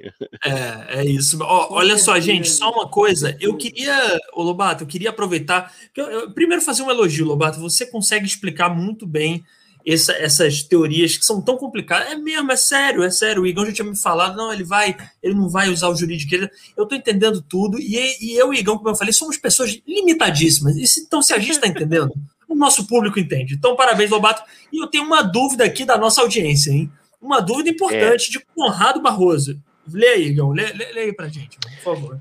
Conradinho aqui falou, doutor Rodrigo, se eu tomo um choque em um dos postes de luz da prefeitura, eu serei indenizado? Abre parênteses, se tiver ficado vivo. pois é. É importante estar vivo para ser indenizado, né? É bom. Então, é. tudo pode se dar um jeito, né? A questão é como é como que aconteceu de fato, né? Ou seja, você foi lá e meteu a mão no poste, então não tem, não tem o que dizer. Né? Se, eu, se, eu, se acontecer a culpa exclusiva né, daquele que está pleiteando uma responsabilidade, isso afasta essa responsabilidade. Agora, se você simplesmente estava passando, por exemplo, caiu um galho na sua cabeça, né? Você encostou no poste por algum motivo, né? Você, enfim, caiu porque a calçada é, enfim, é, nesse caso existe responsabilidade, né? Mas eu costumo dizer disso, e isso também é um problema do ponto de vista jurídico, assim, para ter grande a grande morosidade do judiciário, é que, em simples palavras, você pode processar quem quiser pelo motivo que quiser. Né? Ou seja, ninguém pode lhe negar né, ou lhe proibir de ajuizar uma ação, de pleitear algo na justiça, de acionar o judiciário. Isso, inclusive, é, e aí vem dentro da minha área, é, é um direito fundamental. Isso é um direito geral de ação, né? isso é o chamado acesso ao judiciário, é um amplo acesso ao judiciário. Né? Você não pode ter essa, essa, esse direito negado. Então, se você, por algum motivo, precisa é, demandar contra a prefeitura para pleitear uma responsabilidade, é, é, é deduzir a responsabilidade é, civil da prefeitura nesses termos, ou seja, por algum motivo, você pode fazê-lo. Agora, se isso vai ser de fato bem sucedido, já é outra história. Já depende de como você vai levar coisas, já depende de como é, foram as circunstâncias do caso, enfim. Né? Mas é, esse é um grande problema. Né? A gente pode processar por qualquer motivo qualquer pessoa. É o acesso ao judiciário ou chamar da inafastabilidade da jurisdição.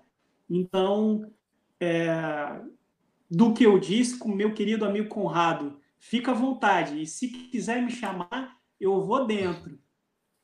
Boa! O espírito Já desse podcast é um merchan. Isso é aí. Isso. Eu queria, ah, eu queria que só pegar. Ô, Igão, posso só pegar um gancho rápido nessa, nessa, nesse tema que eu achei interessante, né? Que qualquer um, né?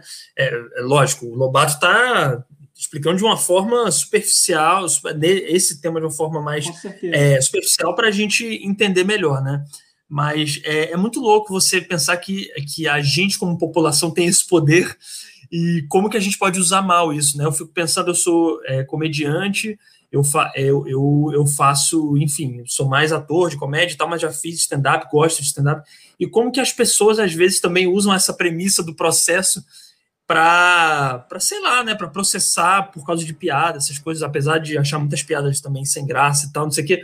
Mas, de qualquer forma, é muito louco você pensar que, que a gente tem esse poder de chegar, por exemplo, falando do, no meu caso, assim, né, de chegar para o humorista e falar: ah, não gostei da sua piada, vou te processar. E isso vale para outras coisas da, da, da, sociedade, né? Isso é muito louco. Você usar esse poder mal é muito ruim, né? Porque cria um estado quase de alerta e de medo eterno, né? Tipo, caramba, não posso fazer isso, não vou ser processado, não posso é. dizer isso. E é muito louco, né? Como que as pessoas podem usar mal esse poder, né? Mas é, é, é isso, isso que você falou, Dani, é uma coisa muito importante, porque, e eu sempre falo disso, e muitas vezes eu respondendo determinadas ações, eu acabo entrando nesse, nesse ponto, porque uma coisa é nós termos o direito constitucionalmente assegurado de, acess, de acessar o judiciário de forma livre, tá? É, outra coisa que as pessoas não entendem é que esse direito ele é passível de abuso, né? E é o que a gente vê muitas vezes, o abuso, o chamado o abuso de direito de ação né, o abuso do direito de ação. As pessoas abusam. Não é pelo fato de eu ter o direito que eu vou fazer qualquer coisa, né? É, tem uma, tem um, inclusive um, um professor é, de direito constitucional que eu, é, ele é quem, quem conhece a minha carreira acadêmica sabe que eu sou muito fã né, da, do direito constitucional alemão e eu, eu sempre bebo muito ali na fonte e tem um professor de direito constitucional alemão em que ele, ele tem uma frase sensacional que ele fala o seguinte: livre arbítrio é liberdade no direito, livre arbítrio não é liberdade em excesso. É, então, assim, o problema do direito de ação é esse: é que a gente tem o direito de ação, mas não sabe como usá-lo. E, aliás, é, perdoe-me a, a, grande sinceridade é, a, a, todos, a todos nós brasileiros, eu estou pedindo desculpas a mim mesmo por ser assim né? porque nós todos somos assim, é, que a gente não sabe diferenciar isso. A gente acha que o fato da gente ter o direito a alguma coisa quer dizer que a gente pode fazer qualquer coisa. E isso, hoje em dia, a gente vive um grande problema. Né? O que o Dani falou tem muito a ver com, com a liberdade de expressão. É, hoje a gente está vivendo assim um fuzuê de democracia e expressão, né? Que as pessoas acham que a gente pode falar qualquer coisa, qualquer hora, a qualquer momento, para quem quiser, sem responsabilidade. Por quê? Porque isso é democracia. É, desculpe, não. Democracia não é isso. Liberdade de expressão não é isso. É, tudo tem é, é vinculado a um direito e direito está sempre vinculado a um dever, a uma responsabilidade. É sempre uma tríade. É o direito, é, é dever e responsabilidade. Então a gente precisa atuar dessa forma. Se nós soubéssemos no Brasil agir adequadamente é, na utilização e no manejo do livre e constitucionalmente assegurado direito de ação, o judiciário não estaria como está hoje. Né? E seria muito mais fácil. E o que a gente não pensa é que muitas vezes 15, 16, 17, 30 ações né, por uma determinada vara obstam né, e, e criam um certo obstáculo para que essa vara de fato analise pedidos que são indispensáveis, pedidos que são sérios, pedidos que são relacionados, por exemplo, a um plano de saúde. Você precisa fazer uma cirurgia de última hora, o teu plano de saúde negou e você e, e você não sabe por que, que negou, e você precisa de uma liminar para ontem. Né? Então, assim, ah, você pode buscar o plantão, você pode buscar outros meios, mas assim, a gente não tem essa consciência, infelizmente. O povo brasileiro não tem essa consciência. Se a gente buscasse mais os meios administrativos, mais os meios é, é, de conciliação e mediação, a gente teria um judiciário muito mais eficiente. Então, cara, vou registrar aqui um momento histórico que chegou aqui um recado, um comentário aqui, deve ser seu amigo Ab, é, Abhinav Kumar. Você conhece? É isso? Isso. Com é, certeza. Eu falei certo? Eu quero, eu quero, eu falei eu quero certo? dar aqui boas-vindas e um, um, grande abraço no meu irmão indiano, Abhinav. É, Abhinav. Ele, ele é de Nova Delhi. Hi, brother. Thank you for watching. E, ah, ele fala, great, all the best. Uh, hello, Ab Ab Abhinav. Abhinav. Hello, Abhinav. This is Uncle Sonia podcast, okay? Uh, share with your friends from India, okay? We would like to interview you someday. Abhinav, why not, oh. Igor? Big Igor. Big oh, Igor. louco. Why not? Oh, crazy. Aí, cara, tá vou, eu, eu tô pegando a manha de pegar os ganchos, né? Você tá falando aqui da, da nossa hum. cultura, aí chegou esse recado internacional, isso aqui é marcante pra gente. É, é, é aí, primeiro, cara, você vai. Primeiro do... comentário. Pô, mercado indiano. We love you, Indian. Ah, moleque! Nossa, ah, Joel, caralho! O Joel Santana que habita em mim, habita em você. Saúde, Joel Santana que habita em você. E aí, cara, eu queria te perguntar. Vamos lá. Essa foi muito... é, retomando o raciocínio aqui, você vai lá para. Você foi para Portugal estudar, né? Você sentiu diferença de, de, como é que eles enxergam a gente? Como é que foi? Como é que é essa relação? Como é que você sentiu? Cara, é, então assim, eu engraçado, eu pensei que eu fosse tomar um, um, certo baque assim com essa com a diferença de cultura, né, digamos assim. Eu fiz o eu fiz o mestrado lá em Portugal, faço o meu doutorado lá em Portugal e não senti assim uma grande diferença em termos jurídicos, né? Ou seja, é, eu acho que em termos acadêmicos existe uma grande diferença, né? Porque assim, o, o, direito de uma forma geral, se a gente pensar hoje, a gente pensa assim, é, Brasil, Argentina, é, Brasil, Estados Unidos, Brasil, Espanha, ah, porque cada um tem o seu direito, né? Tem o seu ordenamento, enfim. Só que o direito de uma forma geral é, do mundo ocidental ele é muito parecido, né? Ou seja, as demandas são, são parecidas, as demandas são. É, e, e o, que, o que faz o direito surgir é a necessidade de uma regulação social, né? ou seja, existe um problema e você precisa ter esse problema regulado. Né? Então, os direitos, os direitos, né? o certo seria falar, os ordenamentos jurídicos, eles acabam sendo é, similares em muitas coisas. Então, do ponto de vista assim, do estudo, a gente faz um estudo comparativo e que não tem grandes assim diferenças, né? É óbvio, tem inovações, tem avanços, né? e a gente usa do ponto de vista comparativo até para melhorar o nosso próprio direito. Agora, uma diferença que eu senti e muito é do ponto de vista acadêmico, né? Assim, é a seriedade como a academia funciona lá, sabe? Porque e, e eu, eu posso fazer isso, posso falar isso com muita sinceridade, porque apesar de eu ter ido estudar em Portugal, a minha turma era basicamente de brasileiros, né?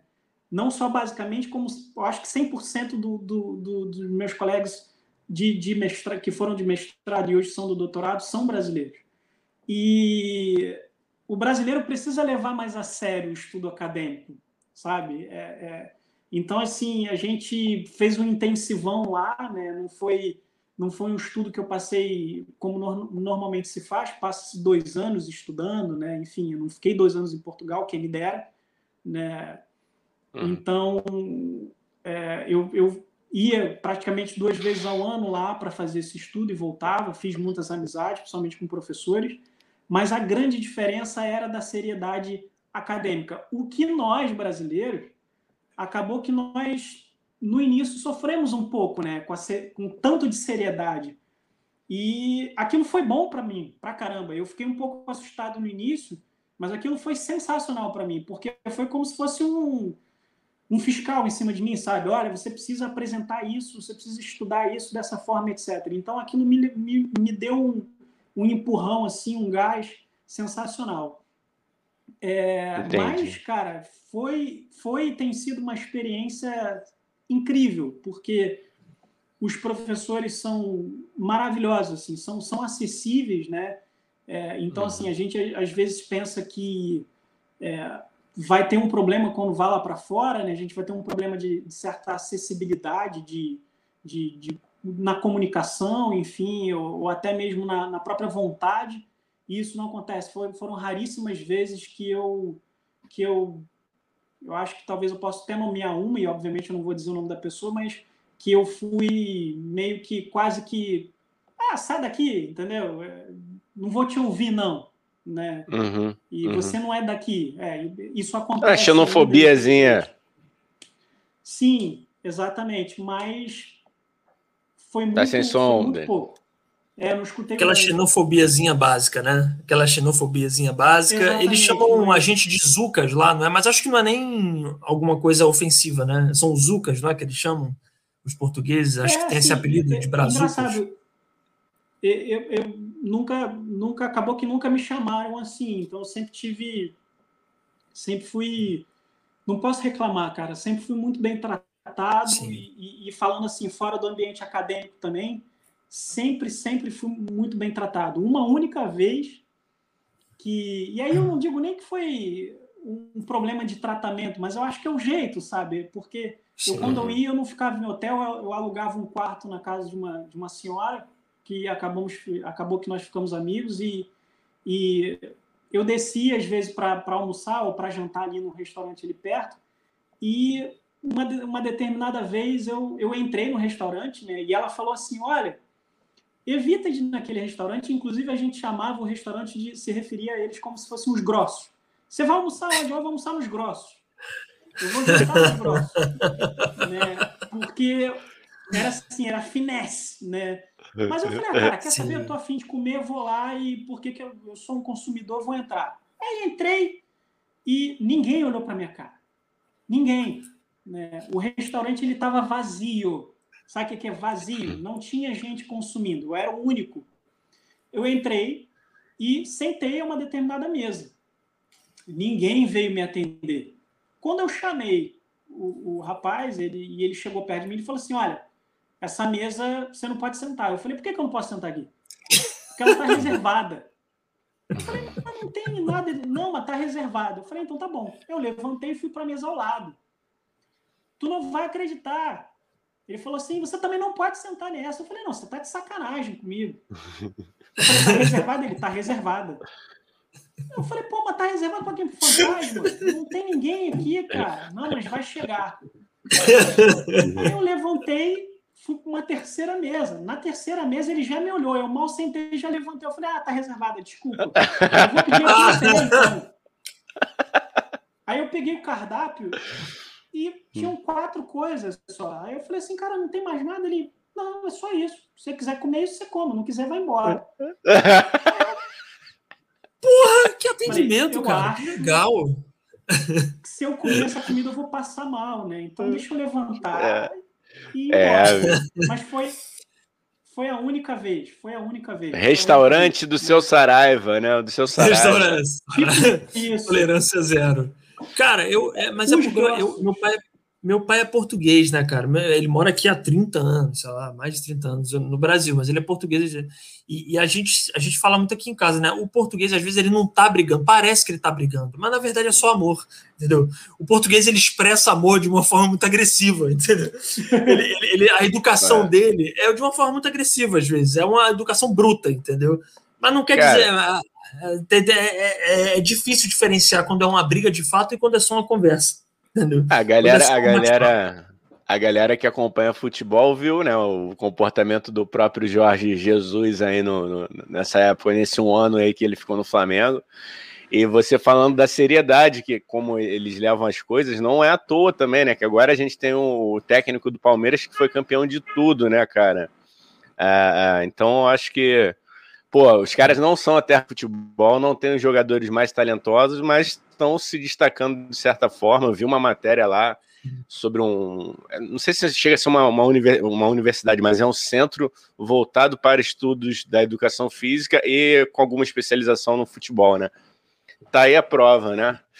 Estão é, chegando os comentários Não, aqui. São, Vamos ler, é, Dani. Chegaram os comentários, é, tem comentários maravilhosos. Bons, cara. Tem, os, tem uma dúvida do nosso amigo Danilo Pereló que eu queria botar aqui é, para o Rodrigo. Tá, Rodrigo? Uma dúvida aí importante. Danilo Pereló, que está ouvindo, vendo a gente, falou: Rodrigo, se os apresentadores do podcast que eu escuto não lerem as minhas perguntas, posso abusar juridicamente deles? Olha aí, já estão querendo processar a gente, Gão. Mal ah. começou esse podcast já estão querendo processar a gente. Rapaz, meu amigo Danilo, fique à vontade para agravá-los. Eita porra! Isso. Fogo amigo! Para... Corta o Lobato, corta o Lobato, censura. Para pré-questioná-los constitucionalmente antes de interpor um recurso extraordinário ao Supremo Tribunal Federal. Fique à vontade. Obrigado, obrigado. Sei lá, eu tô dizendo obrigado, nem sei se é bom pra gente. Acho que ah, não é bom, hein? Mas Acho olha só, é a, a resenha que foi muito boa, que chegou a parte lá da questão do. O Danilo também falou, né? Os humilhados serão exaltados, viva os estagiários. Eu acho que é. ele está se referindo àquela parte que você falou que você tem que lá dar recomendações estagiários. Aí o Conrado emendou com o seguinte: Me diz quando vai ser essa tal exaltação, porque aqui tá brabo. Os exaltados, os, humilhados não estão sendo. Quer ler mais aí, Dani? fala aí, fala aí. Meu querido amigo Conrado, vocês serão exaltados. Ó, temos mais comentários aqui. A minha madrinha mandou, os familiares mandam aqui, né? Os amigos familiares. Rita Meire, né, minha madrinha, falou: Dani, pelo amor de Deus, não vá processar sua madrinha porque ela nunca lhe deu, eh, deu ovo de Páscoa. Olha, Olha aí. veja bem. Aí vamos entrar no nosso polêmico, né, ô, ô, Rodrigo? Você pode até, eu acho que eu vou abusar juridicamente e vou usar o meu direito de processar alguém e vou processar minha madrinha porque ela me deu, nunca me deu de Páscoa. Quer dizer, é, é um absurdo. E ainda, ainda vou dizer mais, Dani. Desculpa, querida Rita. Mas olha, não só esse pleito do Dani pode ser né, operacionalizado, como ele tem fundamento constitucional. O artigo 6 da nossa Constituição Federal fala que a alimentação é um direito básico. A alimentação é um direito básico, existe um mínimo existencial reconhecido, reconhecido pela nossa Constituição. Então, meu amigo, bota fé nisso aí. Pode ter um agravante de. Pode ter um agravante de alienação parental também, não? e danos morais, porque me causou traumas irreversíveis, entendeu? Eu hoje, eu hoje em dia tenho traumas, eu não consigo mais comer ovo de Páscoa, também porque é caro, também porque é caro ovo de Páscoa, vamos ser sinceros, né, gente? Tá custando o meu rim, tá custando meu apartamento dá, ovo de Páscoa. É. Ó, chegou, o, o, lê o comentário debaixo do Conradinho, que também tá maravilhoso. É, tá, é, o Conrado Barroso, é sempre com comentários relevantes e pontuais e muito bons. É, o Conrado Barroso falou: Uma vez estive na França, perguntei ao jornaleiro onde era a padaria. Ele me respondeu: Eu sou jornaleiro, não sou padeiro. ah, educação parisiense, né? Educação. E, e, e ainda pergunto mais ao Conrado Conrado, você, você perguntou em francês ou você perguntou em inglês? Porque se tu perguntou é... em inglês, aí mesmo que ele ficou nervoso. Aí, é, não, obviamente aí... ele não perguntou em inglês, porque senão não teria resposta, né? Porque o cara não ia nem responder se ele perguntasse em inglês. Então, Conrado, é educação parisiense, cara. Eu também, contando aqui uma desventura minha, eu estive em Paris, uma pessoa rica, né? Uma pessoa bilionária. Estive em Paris com meus pais. E aí estávamos, é, brasileiro quando conta brasileiro, vira uma grande festa, né? Então estavam eu meus pais, um tio meu, encontramos um grupo de brasileiros, virou uma festa, virou o, o, a, o desfile da Mangueira, dentro do metrô de Paris. Ah, a Copa do Mundo, a Copa do Mundo, né? A Copa do Mundo. Aí chegou a parisiense lá, metida besta, né? Porque não é porque é parisiense que não é metida besta, é metida besta, chegou e falou lá em francês. Meu pai era a única pessoa que entendia francês do lugar. Ela falou alguma coisa do tipo, cala a boca, entendeu? Tipo, vocês estão falando alto. E meu pai falou para ela em francês: Nós não estamos numa biblioteca, então a gente pode falar à vontade. E a mulher ficou puta, saiu xingando, não entende porra nenhuma, entendeu? Mas é isso. Eu acho que essa é uma boa resposta para um, essa educação parisiense que o mundo inteiro conhece, né? Beijo, Paris. Oi, temos, temos que trazer o seu Arnaldê Mendonça aqui para parler sobre para francês. temos mais comentários aqui rapidamente. Tenho... Não, fala, fala, fala, Lobato, pode falar. Fala aí. Eu tenho, eu tenho uma, uma, uma experiência engraçada, que é um pouco curiosa, na verdade. A primeira vez que eu fui a, a Portugal, é, e foi, foi a primeira vez que eu fui, inclusive, à Europa, né? Quando eu fui a Lisboa. E aí eu cheguei, estava sozinho. Aí eu tô andando para lá e para cá, como eu sempre gosto de fazer em viagem, né? Sai, sai andando, sai entrando e vai se virando, né? Vai vendo. Aí bateu aquela hora do rango, né? Bateu aquela fome, eu falei, vou procurar um, um canto para almoçar. E aí Cheguei, olhei um restaurante que tinha umas, umas cadeirinhas do lado de fora e sentei. E aí, eis que vem o, o, o, o garçom, fala comigo, você quer ah, boa tarde. Aí pedi que eu queria comer e falei assim, meu amigo, tem, tem banheiro aqui? Ele tem lá dentro. Aí eu fui, recolhi minhas coisas, botei minha mochila nas costas e, como um bom brasileiro, me dirigi ao banheiro. Quando ele olhou para mim, eu tô vendo ele me olhar de cima a baixo, Falei, cara, o que, que houve? Ele, posso lhe fazer uma pergunta? Eu falei, à vontade. Ele, o senhor é brasileiro? Eu falei, sou. Porque ele, percebi. O senhor aqui pode deixar as coisas em cima da mesa. Fique à vontade, que quando Caralho. retornar do banheiro, elas estarão aí. Olha cara, aí. Aquilo foi um tapa na minha cara. É. Foi um tapa é. na minha cara que eu fiquei assim, brabo. É foda. Bravo, é, mano. Bravo. Eu, eu, eu... A gente. E aquele dia é. eu fiquei um tanto que triste pelo nosso país, né? Mas. Rapaz, aqui a gente não pode. Aqui a gente não pode nem deixar a Havaiana quando vai dar um mergulho na água. É, vai deixar a mochila? Ah, mas eu também não ia confiar, não, hein? Eu sei lá, eu por via das dúvidas eu levo também, hein? Sei lá, mano, é, não sei. Eu sou, eu também sou assim, cara. Meu, meu impulso seria pegar e me agarrar minhas coisas e falar: não, não. Eu sei de onde eu venho. Onde eu venho, não posso deixar, como o Igão falou, posso deixar um estojo em cima da mesa que ele some. Um, um, um liquid paper que some. Não, não. Aí eu não é, vou dar bobeira. Vai que. Ó, nosso amigo é, Danilo Pereló falou que ia processar a gente. Falou que ia processar a gente porque a gente não tá respondendo ele aqui. Ele falou: vou botar o Dani e o Igão no Supremo. O negócio tá sério agora, hein? Olha negócio... aí, meu. Ih, rapaz. Pegou, hein? Ih, rapaz. Pegou, hein? Levou pro coração. Ih, Quem é o Danilo? Mas olha, vou, vou ser sincero. Vou ser sincero, vocês fiquem tranquilos, tá? Que o problema não é ir para o Supremo. O problema é quem vai ser o relator.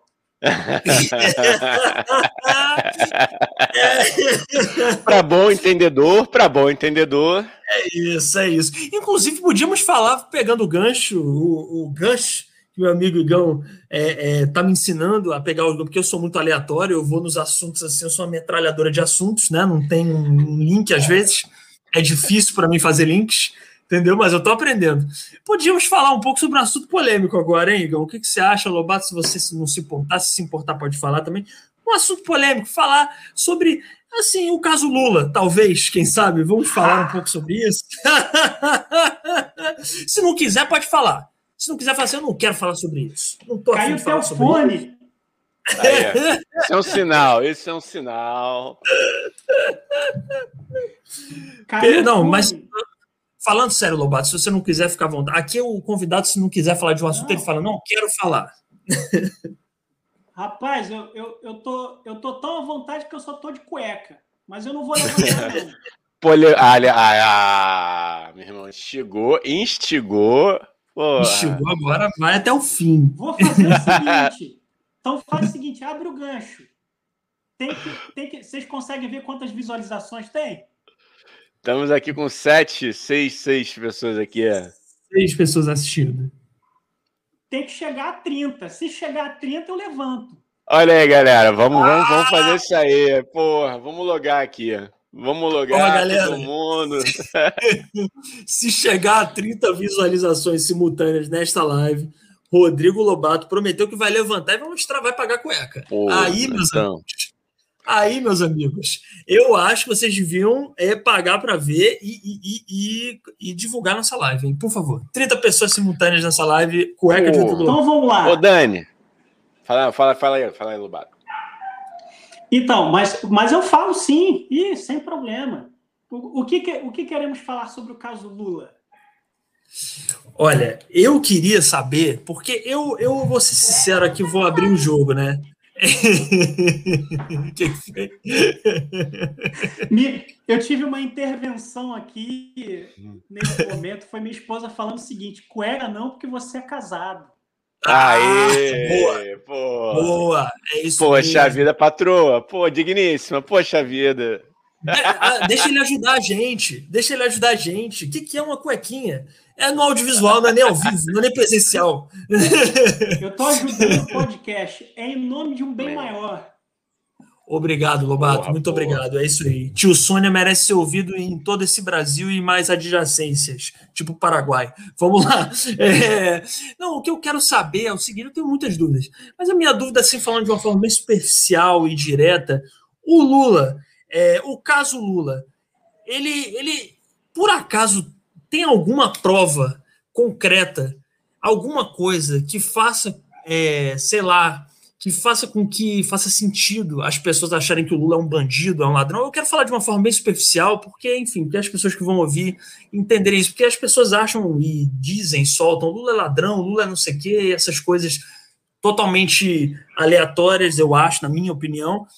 O caso Lula, você acha que tem provas ali que façam, que, que, que, mostrem algum sentido que o Lula é ladrão, é bandido e que aquele, aquele triplex, ao diabo do triplex, foi dado por um empreiteiro e não sei o quê. O que que. Me, me responda essa pergunta superficial e, e, um pouco mal feita, mas que eu acho que, que vai ter uma resposta melhor do que a pergunta. Não, eu, eu, captei, eu captei vossa mensagem.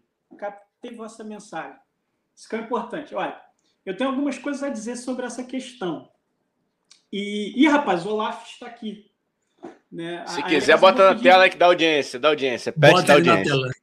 Pede da audiência. Vem cá. Ó, vou botar ele aqui. Vem cá. Vem.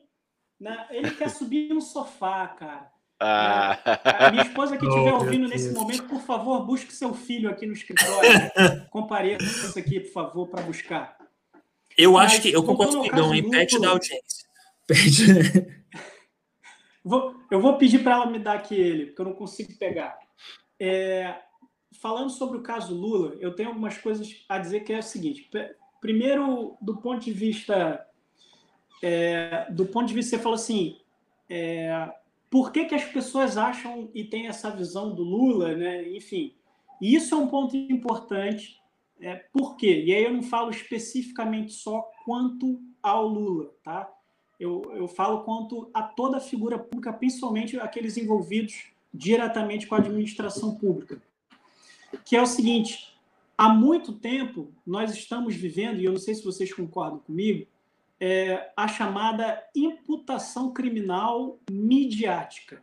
Tá? O que, se a gente for traduzir isso, é exatamente o seguinte: a mídia está dizendo quem é culpado e quem não é. Ao bel prazer. Né? Eu não sei se vocês concordam em algum ponto comigo nesse sentido, mas eu acho que o caso dele começa por aí. Tá? Existe muito mais mídia e o que, que a mídia pretende né? e, e objetivos escusos da, da, da mídia né? com isso do que o que de fato aconteceu ou se aconteceu alguma coisa. Então, isso é um ponto também juridicamente relevante, porque para você imputar é, uma conduta criminosa a determinada pessoa, você precisa de provas, existe o ônus da prova. Né? No caso, o ônus da prova estava com o Ministério Público. E a gente já entra aí nesse segundo ponto, que é a questão da prova, e aí, particularmente, eu digo particularmente, é uma opinião muito minha, né? Eu não tenho acesso aos autos, não tive acesso aos autos para ler o conteúdo, muito menos a, a, a, as provas, é, a prova, digamos, oral, né? Mas eu acho que as provas ali eram muito frágeis. Né? As provas que foram carreadas aos autos foram muitas vezes principalmente daquelas audiências que foram televisionadas, né, em que estava o nosso é, ilustríssimo ex-ministro da Justiça e Segurança Pública, aparentemente é, as provas que o Ministério Público carreou, né, ou seja, colacionou aos autos, eram baseadas em fatos midiáticos, né? ou seja, é, parecia parecia muitas vezes que as citações diretas ali eram a, a, a jornais, a trechos de revista, é, a, a, noticiários, e a porque o noticiário X é, relatou isso, porque fulano de tal disse aquilo. E, junto a isso também, outras provas que eu considero muito frágeis são as chamadas delações premiadas, né? que assim, eu não sou penalista, né? não sou criminalista para dizer, mas de um ponto de vista minimamente jurídico, acho isso uma distorção é, às garantias jurídico-penais, né? a ideia da delação premiada. Delação premiada nada mais é do que o dedinho podre do bando que quer é, tacar merda no ventilador, desculpa a expressão, mas é, é esse, e aí você gerar uma. Obviamente, teve uma comoção né, social em cima, e existe uma comoção social muito grande em cima do caso, porque a figura em, em si do nosso ex-presidente ela é dividida. Né? Ou seja, existem aquelas pessoas, é tipo 8 e 80, né? Ou tem aqueles que não, porque é isso, porque é aquilo, ou aqueles que não, é porque é como você falou, porque é ladrão, porque é aquilo, porque é isso. Então, assim, é, se a população continuar sendo, não só no caso do Lula, mas em casos gerais e sobre qualquer assunto, controlada pela mídia do jeito que ela é, o buraco vai ficar ainda cada vez mais embaixo. Né? Ou seja, é, a coisa vai cada vez mais piorar. Tá? É... Se as pessoas atentarem um pouco mais à realidade dos fatos, e se isso de fato for possível, né? porque em tese a realidade dos fatos era para ser relatada pela mídia e ela é distorcida pela mídia. Né? E acaba que o juízo das pessoas acerca de um, um crime é, ou qualquer outro tipo de responsabilidade é baseado na mídia. Então as pessoas acabam se perdendo e a visão que a gente tem é sempre distorcida, nunca é 100% clara. Mas se a gente começar a observar um pouquinho mais as coisas, a gente vai ver um pouco mais de claridade, se é vocês estão me entendendo. É, eu digo isso para justamente não tomar partido, até mesmo do ponto de vista jurídico, de um lado ou do outro. Né? É, é, mas eu acho que, assim, respondendo de uma forma geral, em cima do que você, do que você falou, o caso Lula ele é emblemático do ponto de vista da distorção midiática que a gente vive hoje em dia. E essa mesma distorção ela é gerada também hoje em dia em cima da, por exemplo, do, do problema que a gente está passando com a, com a pandemia da Covid-19, em que a mídia também parece que gosta de chutar cachorro morto, né? Então, a gente vê só notícia ruim cima de notícias ruins. Ou seja, a gente já sabe que as notícias são ruins. E a mídia vem e piora mais. E aí vem a porcaria dessa fake news também, né? que parece que o povo que não tem o que fazer em casa também, se utilizando de um conceito, de um conceito muito distorcido de democracia e de pluralismo e de integração, é, acham que podem fazer e falar qualquer besteira também por aí. Então, assim, hoje a gente precisa é, meio que assim, eu confio mais na minha opinião do que do que olhar a mídia e tentar me é. tentar construir uma opinião. Sim. É meio assim, eu prefiro olhar com meus próprios olhos, sabe? Porque a gente vive tempo um tempo muito tenebroso, né? Principalmente é aquilo, mim. né? Então, o Lobatinho é para mim é, é esse. E, e para finalizar o meu comentário sobre isso, do ponto de vista estritamente, estritamente processual, eu acabo concordando com os penalistas, apesar de não o ser, tá?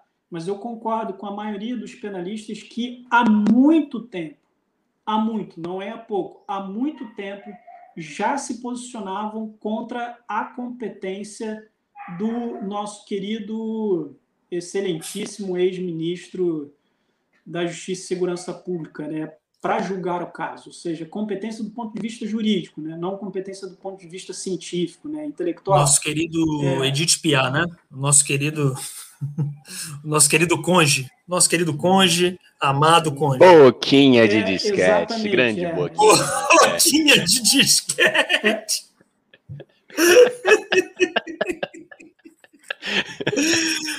tem que zoar, tem que zoar. Tem que zoar. Tem que zoar. É o patinho. Não é o Lobato que está falando, hein? Somos eu não, e não somos nós. Duas idiotas, podcasters. O Lobato não está falando isso. A opinião é nossa aqui. Boiquinha de disquete foi ótimo. Eu queria lançar esse apelido excelentíssimo. Olá, excelentíssimo Boquinha de disquete. Mas, é, mas é, é, é, basicamente isso, entendeu? Assim, assim, do ponto de vista processual, para, é, é eu concordo que Curitiba não tinha competência para tanto. Né? Hum. Então a gente vê. E aí eu também não sei, né? E aí eu já lanço uma certa teoria da conspiração em cima. Eu já não sei se isso também já era previsto. Né? Tipo assim, olha, estamos vendo a merda processual acontecer, deixa acontecer. Se alguém suscitar isso lá no final, a gente volta aí para o zero, sabe? Para estaca zero. Cara, Sim. isso é um problema, eu acho que não só para o Lula em si, né? Por isso que eu estou falando, não estou nem focando na figura pública dele. Isso é um problema para a população como um todo, cara. Qual, qual é o, a ideia de, de, confiança que você tira do judiciário quando você olha para uma questão dessa? Você fala assim, cara, é, de, tira a figura do Lula e fala, é, é uma pessoa ali. Né? Existe, um, existe um procedimento, todo um processo, toda uma formalidade, todo um juridiquês jogado ali em questão e que tantos anos depois a coisa é, é jogada. Ah, não, não vale nada disso aqui. É, cara, se para mim, né, que atuo na, na, na, no direito, né, ou seja, eu sou do ramo jurídico e já olho isso como uma distorção processual, para a sociedade de uma forma geral, fala assim, cara, que palhaçada é essa? O que está acontecendo? Sim. Entendeu? E, e, e, é. ainda mais, ainda mais, nós vivemos num, num país que mesmo que seja, é, mesmo tendo sido o caso do, do ex-presidente Lula, né, seja, ele é uma figura pública muito conhecida, né, ou seja, ele foi um gestor né, do país, então as pessoas sabem quem de fato eles são. Imagina se isso acontece com um de nós. Ou seja, Sim. se com Lula aconteceu isso, ou com qualquer outra pessoa pode vir a acontecer, imagina com nós, sabe? Com a gente. É, Cara, o grande o grande perigo que a gente está vivendo numa era que é o seguinte, né, cara? Eu não gosto de você. Eu fico sabendo, digamos que você bateu com o com, com seu carro na quina da sua garagem. E aí eu pego essa notícia, eu espalho, eu nem chequei. Eu vou dizer que você, pô, fez de propósito, que você estava alcoolizado, e, e aí aquilo ali vai se espalhando. Ou seja, galera, vamos checar antes, né? Vamos usar mais o cérebro, e menos o fígado. É, não, e, e, outra coisa, só concluindo, Dani, só concluindo aqui, é aquela coisa, pô, tem uma, o assunto é direito, vai consultar alguém que é especialista, o assunto é, é saúde, vai procurar um especialista da área, não espalha antes de, de, de, de, de checar em 3, 4, 5, 6 fontes, né, galera? Porque senão fica complicado, que nem o Lobato falou. É, é. Mas é mesmo. É checar e checar em fontes confiáveis também. Não adianta checar na, no zap da tio, do, do tio Sônia, no zap da, da, da tia Isolda, sabe? Não, porra, checa direito. Eu só queria fazer um adendo aqui, que eu poderia ter feito a pergunta que eu fiz do caso Lula. Eu poderia só ter falado, só ter perguntado, Lobato, as provas do caso Lula são sólidas ou são frágeis? Eu mandei um monólogo do Shakespeare só para perguntar isso. Então, só para fazer esse adendo, a pergunta foi merda, mas a resposta foi muito boa. Muito obrigado, Lobato. A pergunta foi maravilhosa também. Isso aí, o Dani, vamos. O, o, Lobato, você vai ser a nossa cobaia aqui hoje, tá? Com todo respeito. Nossa, que a gente preparou. É um quadro, é um quadro inédito aqui. Eu acho que é o momento, né, Dani? É o momento? Sim, é o momento. É o momento. É o momento. É o seguinte, o Lobatinho. Estreando esse quadro hoje. Hein? É, mas fica tranquilo, fica tranquilo que é uma parada bacana, uma parada pra gente brincar mesmo aqui. É o seguinte. Vambora. Estamos aqui montando a festa do tio Sônia, tá? A gente vai e essa festa vai acontecer um dia, mas aqui hipoteticamente, enquanto essa festa não ocorre, a gente está montando nossa lista de convidados. E a gente vai falar, eu vou falar a cada dois convidados, você só pode escolher um para entrar na nossa festa, tá? Beleza? Ou seja, eu vou falar Show. assim: Gab, Gabigol ou Adriano Imperador? Aí você escolhe um, tá? Posso começar? Manda ver, irmão. Então vamos lá. Na nossa primeira aqui dúvida tá: Keith Richards ou Zeca Pagodinho? Quem entra na festa? Quem? Não, quem entra? É. Keith Richards Keith ou Richards. Zeca Pagodinho? Por quê? Keith Richards. Eu... Por quê? Eu vou sacanear, não. Tranquilo. Vamos ah, lá. vamos lá, vamos lá. Eu tenho aqui, hein? Seguinte, eu tenho aqui. Vou falar a verdade. Eu vou falar a verdade. É, Keith Richards e o Zeca Pagodinho fica difícil. Que eu não sei. Se eu chamar um, eu vou beber cerveja e vou ficar bêbado. É. Né? E se eu chamar o Keith Richards, né, eu também vou ficar meio bêbado, que ele vai ficar tomando aquelas cachaças dele lá, né? E, e mas para ser sincero, eu queria saber eu queria entender com ele essas loucuras, tipo essa ideia dele ter cheirado as cinzas do pai, né? É, é dizem que é lenda, né? Dizem, ele, ele nega isso. Não sei, né? né? Mas vai que. Então, assim, eu é. vou no Kiff. Vou no Kiff. Beleza. boa, boa. Eu tenho uma aqui também que é Carlos Alberto de Nóbrega ou Chico Anísio. Ou, ou quem, desculpa? Chico Anísio. Chico Anísio. Chico Anísio. Tudo bem. Anísio, com Respeito. certeza. Vamos lá. Respeito. Respeito. Beyoncé ou Anitta? é difícil. Qual eu, eu vou escolher? pegou, pegou aí? Cara, a primeira opção. Beleza. Show. Vai lá, Show. Dani. Temos aqui John Frusciante, é Frusciante que se chama Frusciante, né? John Frusciante ou George Harrison? Essa eu preparei especial para você. Cara, cara, de porra, isso aí é difícil, hein? Dois guitarristas é, fodas pra eu, eu, faria o seguinte, eu faria o seguinte, eu dava o meu lugar pro Frusciante e convidava o George Harrison. Boa, boa, Porque boa. os dois gostei, gostei. entrar. Gostei, gostei. Dois guitarristas fodas, né? Puta que pariu. Os dois são, são realmente duas bandas é, maravilhosas, então tá certo, tá certo você, Lobato. Vamos lá, Gugu ou Faustão? Tudo bem que Gugu não está entre nós, mas isso aqui é uma festa etérea. Tá valendo todo mundo. É. O, o, o Gugu. O Gugu. Beleza. Pentinho amarelinho. É só porque eu sou cumilão também. Aí não dá para ter, entendeu? Dois cumilões na festa não dá. É só o Gugu. Boa. E o Gugu inventou o Pogobol, né? Que é a grande invenção da humanidade. Né? Vamos ser sinceros. É o grande brinquedo que inventaram no, na face da Terra o Pogobol. É... E para terminar, o último, hein? Padre Marcelo Rossi ou Padre Fábio de Mello? Fábio de Mello. Porque ele é o cara.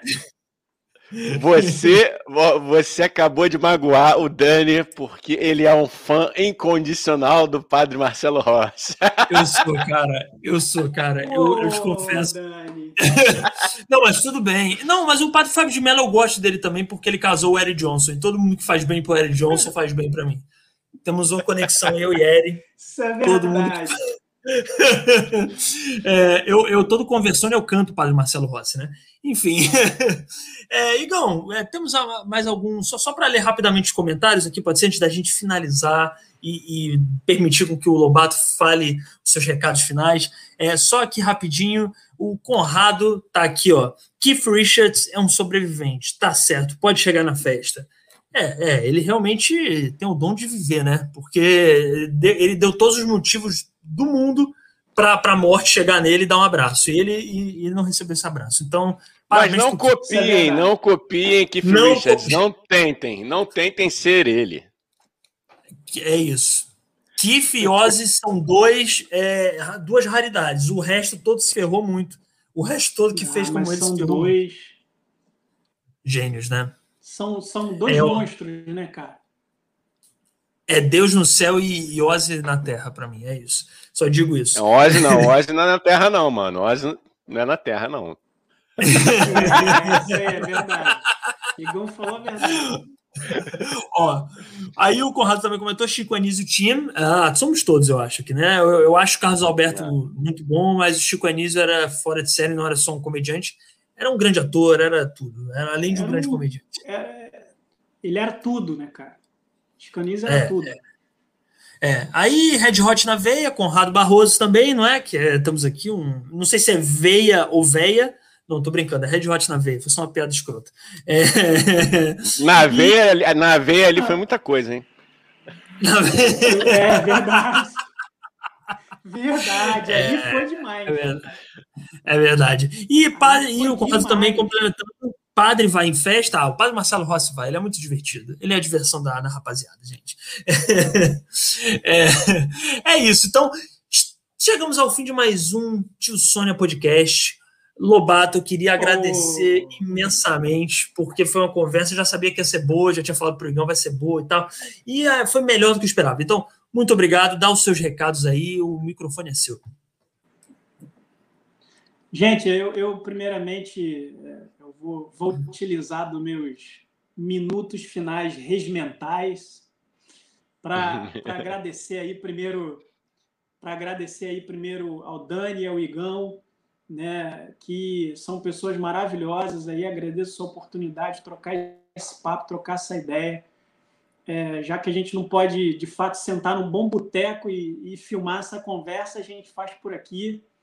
E um dia há de ser né, essa conversa com, o maravilhoso. Então, agradecer essa, essa, o convite aí, né, a oportunidade, e dizer que, cara, é, é um puta. Estou acompanhando sempre vocês, desejo muito sucesso aí para o podcast, que venham convidados e convidadas e gente de todo o mundo, meu querido irmão indiano aí, o Abnav, que venha conversar com vocês e que seja multi multi-assunto sempre, né?